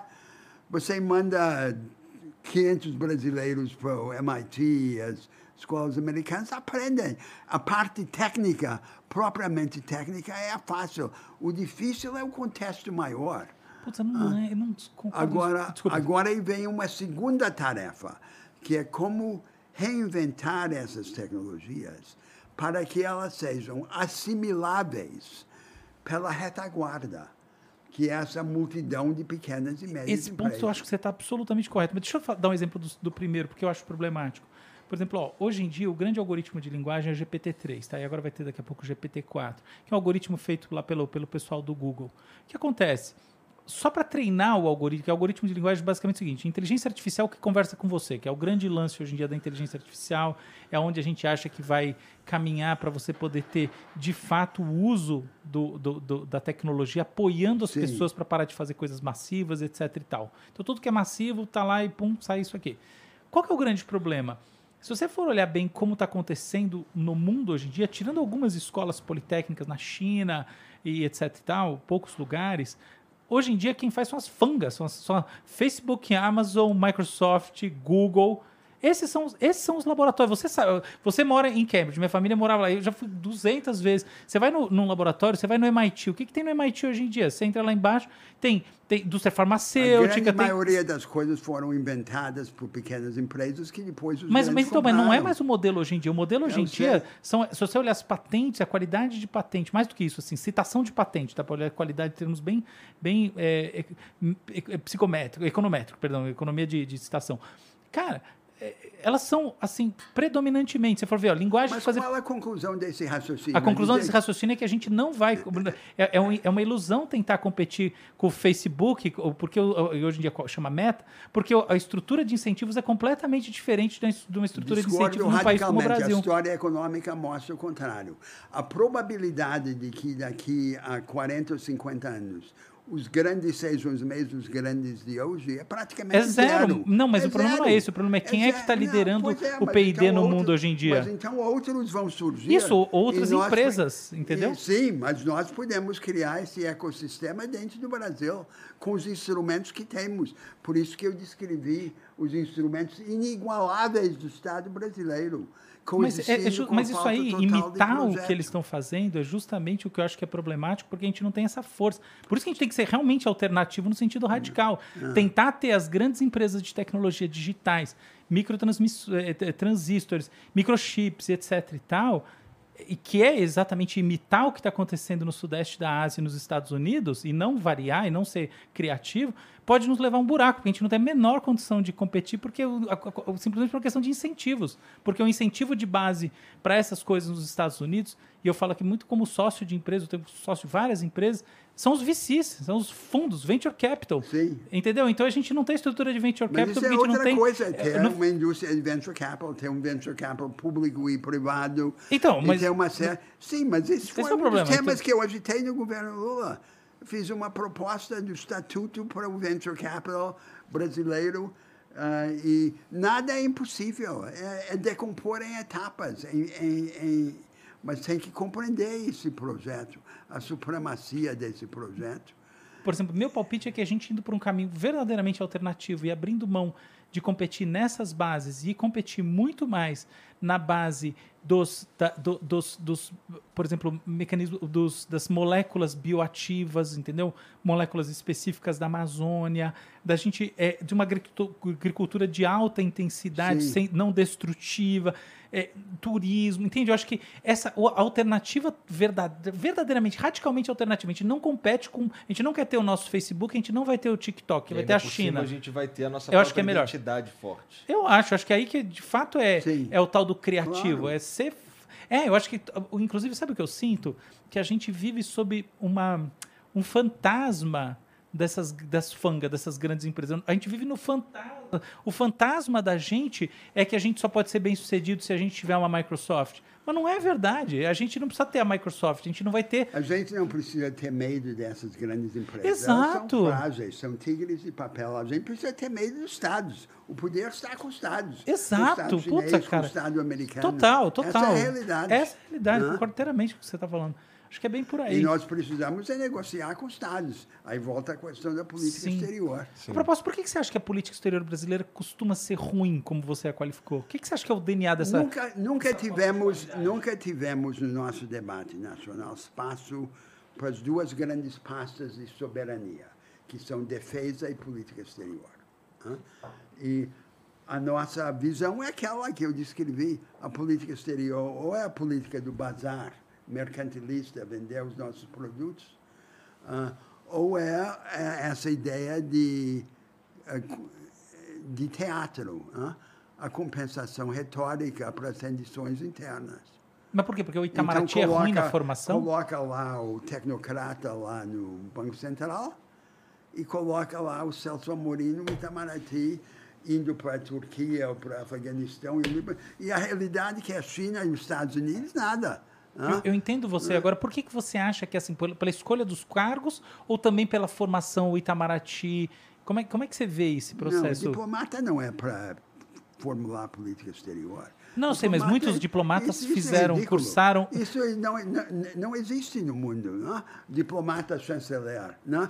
Isso, diplomata é para executar a política exterior. A política exterior é formada no debate nacional. Nós precisamos ter uma política exterior séria.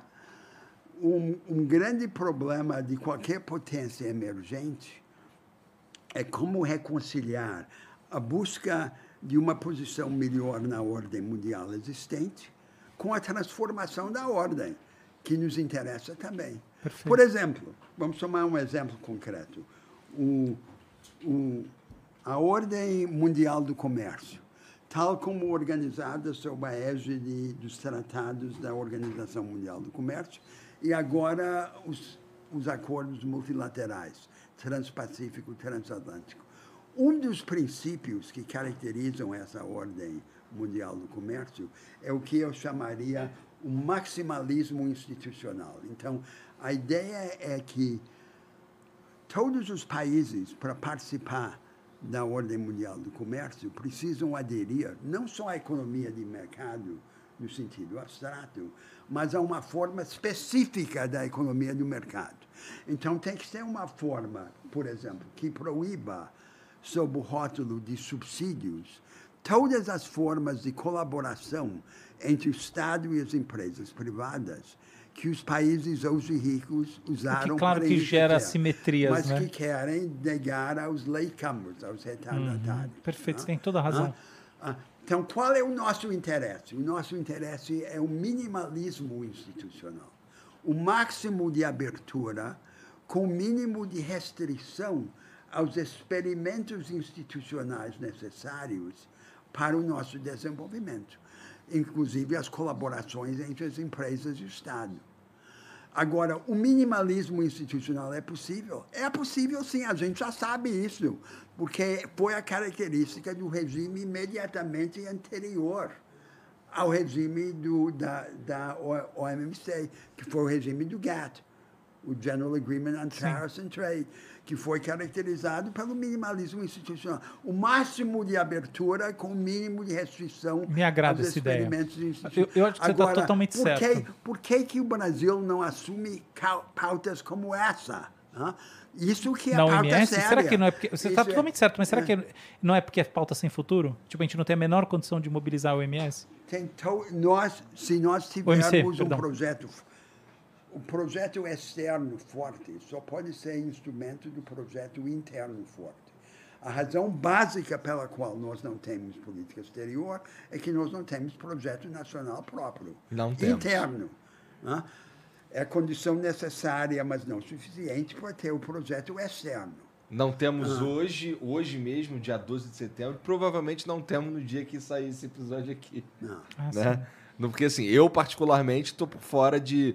é, apesar de existirem aí uns projetos, uns planos de governo e tal, é, dos candidatos a, a- a presidente do Brasil e tudo mais, é, nada, é tudo muito vago, é tudo muito superficial e a gente não tem É, uma ideia de É, será que que você poderia. Você, é você- poderia comentar os projetos de governo pra gente? Você toparia? Você Mas tem- se lembra que essa nossa. Não, não, tudo bem, assim, o que que você vai vê de- ser transmitida muito depois da eleição. De né? fato, de fato. Hã? Tá certo. Muito depois da eleição. Então, comentários sobre o cenário eleitoral. Não, não é sobre o cenário, sobre, sobre programas. O que, que te chama atenção nos diferentes programas de governo? Porque isso é uma pauta temporal, porque são vai chamar atenção como política a ser implementada ou o oposto. Política que eu acho que se for implementada é um, é um desastre. Nos dois que estão liderando as pesquisas. sempre Lula e Bolsonaro. Que nós estamos hoje no dia o que 12 de 12 de setembro. setembro. É, e, e- e- e- e- e os- as agências de É rating que- estão dando 70 a 75% de chance do Lula ser eleito. Que Então, nenhuma provavelmente dessas- vai ter nenhum- sido Lula o, presidente. O único programa que trata dessas coisas é o do Ciro Gomes. né? Isso é verdade. Hã? Isso eu costumo Agora, os outros, os outros são o quê? É, a com- é, são concessões aos interesses organizados da sociedade Sim. brasileira.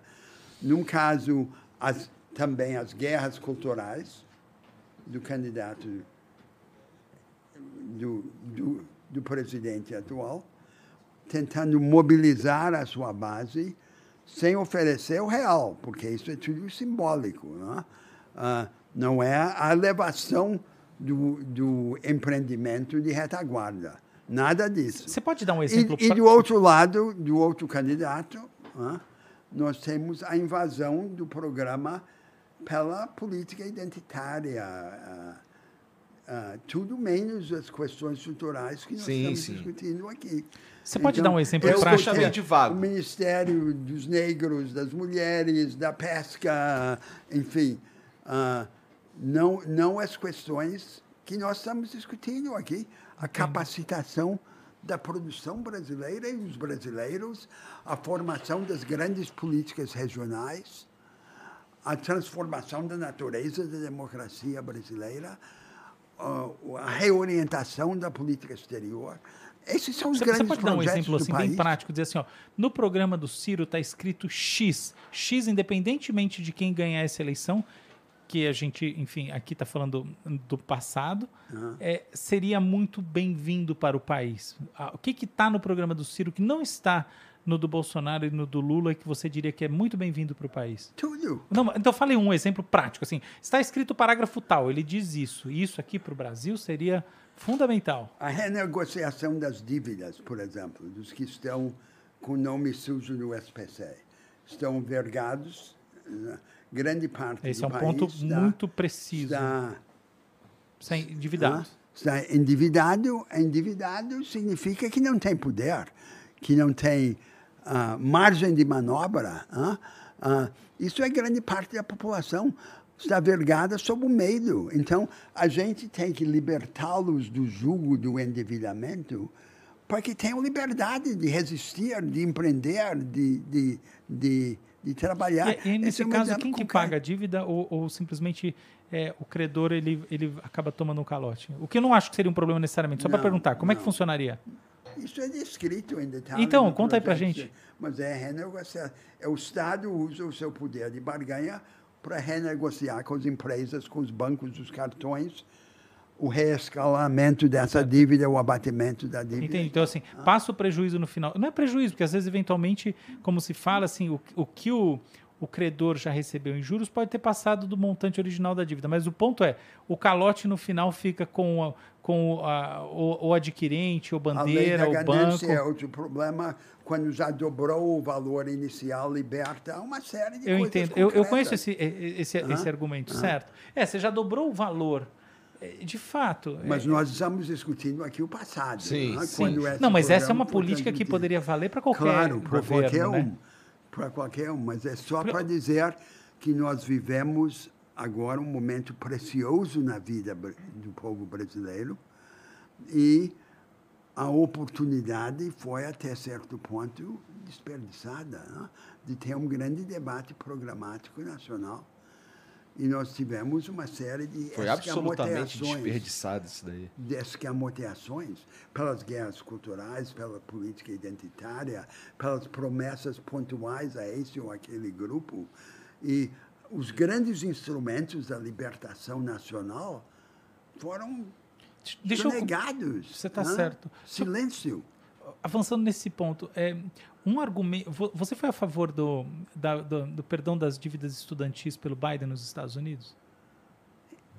É- Em, em princípio, sim, mas esse é um detalhe. Não, não acho que é um Eu detalhe, porque é o seguinte, olha só, um argumento que, que colocam contra isso, esse, esse é um, um debate, acho que mu- muito interessante, muito rico de sentidos para essas coisas que vão do pé no chão até o outro pé no chão, porque o que se diz é o seguinte, legal, só que na prática você aumenta, você gera um incentivo, um, para inadimplência estudantil, e dois, para que o próprio.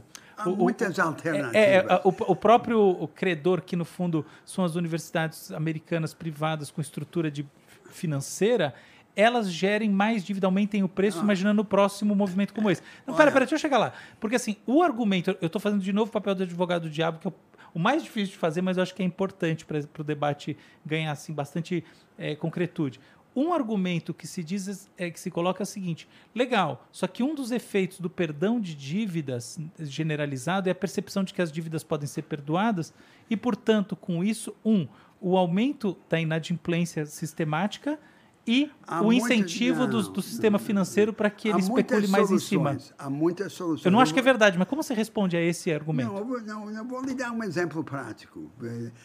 Na, na minha escola, onde eu ensino parte do meu tempo, a Faculdade de Direito de Harvard, Aham.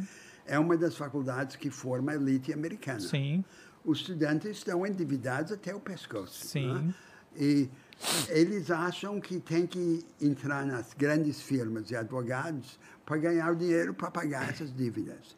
Então, esse endividamento tem resultados catastróficos. Para a trajetória existencial sim, é um saco. O cara está devendo, ele faz Então, coisas que não então, deveria fazer. Eu concordo o que- inteiramente. O que eu propus a eles, não consegui persuadi-los, o que eu propus a eles é que as faculdades de elite dos Estados Unidos se juntassem numa colaboração e que a faculdade de Direito fosse gratuita. Ah, O- o que faria sentido, porque tem um endowment gigante. Os estudantes todos assinariam um contrato dizendo para os salários, sobre os salários que recebessem acima de uma certa quantia alta, pagariam cada ano uma pequena porcentagem à faculdade. E essas faculdades de elite seriam inteiramente financiadas por essa pequena taxação sobre os ganhos. Nem precisa, doação em alunos. Harvard ultrapassa o o valor. Então, os estudantes vão ser, a, maior, a grande maioria dos estudantes de direito vão ser muito mais ricos do que seus pais. Por que, que Claro. tem que estar endividados ou ter os pais pagando se eles vão ser muito mais ricos? A solução é essa troca intergeneracional, de gerações. Não? Ah, é, Só que isso aí é de uma expectativa de enriquecimento. Como Não, se aplica a questão do, do perdão de dívidas no Brasil? Que é essa, por isso que eu trouxe a pergunta difícil, entendeu? Porque a pergunta no Brasil é: a gente tem uma inadimplência gigante. Aí a gente perdoa a dívida e o problema disso é a sistemática Eu acho errado avaliar qualquer, qualquer política de uma forma puramente técnica e isolamento. Se a gente tem uma política de perdão de dívidas sem ter um projeto produtivista de crescimento acelerado da economia, tem um significado completamente diferente de se vem junto. Então, eu, Perfeito. então ah, não pode avaliar nada isoladamente. Não tem sentido dizer que uma política é isoladamente ou boa ou má. O importante é qual o contexto. Faz parte de que trajetória. É, n- na minha visão, o que importa mais no Brasil agora é ter um projeto produtivista e capacitador. Eu volto aonde começamos a conversa. Nosso problema básico é que nós estamos afundando no pântano da mediocridade. A desigualdade no Brasil é um problema subsidiário. O problema básico não é a desigualdade. O problema básico é o primitivismo. Né? Nós estamos no primarismo produtivo e educativo e nós encontramos a escapatória que é a riqueza das commodities para poder não enfrentar o problema. Vamos enfrentar o problema. Esse é o essencial. Aí todas essas outras coisas, como o perdão de dívidas, fazem ou não fazem sentido em relação a esse projeto maior, produtivista e capacitador. O Mangabeira, pô, muito obrigado por vir aí, muito obrigado por ceder essa, esse teu tempo para conversar com a gente. Álvaro, porra, muito obrigado pela moral de vir aí também. queria agradecer também, obrigado, adorei a conversa, Mangabeira, achei que a gente foi em pontos muito profundos e também em pontos é, que são mais básicos para a gente cobrir aí um panorama amplo de assuntos. Obrigado você, mesmo. Você, Álvaro, associou a vitalidade à juventude. Eu espero que eu tenha dado um contra-exemplo. ah, você deu total. Um maravilhoso contra-exemplo. Muito obrigado. Muito legal. E espero que você, que você, Eu já vi que você, que é um cara super espirituoso, também percebeu que, que as indagações, as provocações são justamente para a gente poder enriquecer o debate. Está é, tá muito claro que você tem uma mensagem, um projeto e um entendimento muito refinados, mais do que só refinados, muito humanista, muito bem posicionado do ponto de vista do, do da, da intenção, que é sempre muito positiva. Isso emana de vocês. Então está muito claro que você é um cara muito bem intencionado, muito humilde, muito decente, muito ético. Tudo isso assim, é muito legal de ver, viu? Queria te agradecer por ser essa pessoa assim, tá? E, e levar numa boa as, as provocações para que você obrigado. vá lá e responda, obrigado. que isso é importante para gente. Bom, obrigado. obrigado os dois por virem aí, foi, foi Valeu, um prazer conversar sócio. com vocês. E, pô, vocês que estão assistindo aí, ó, dá uma olhada aqui na descrição e no comentário fixado, tá bom? Tem as redes sociais deles aqui. É... E se é, não esquece de se inscrever e de dar o like aí também, é importante, tá bom? A gente se vê depois. Um beijo para todo mundo e tchau.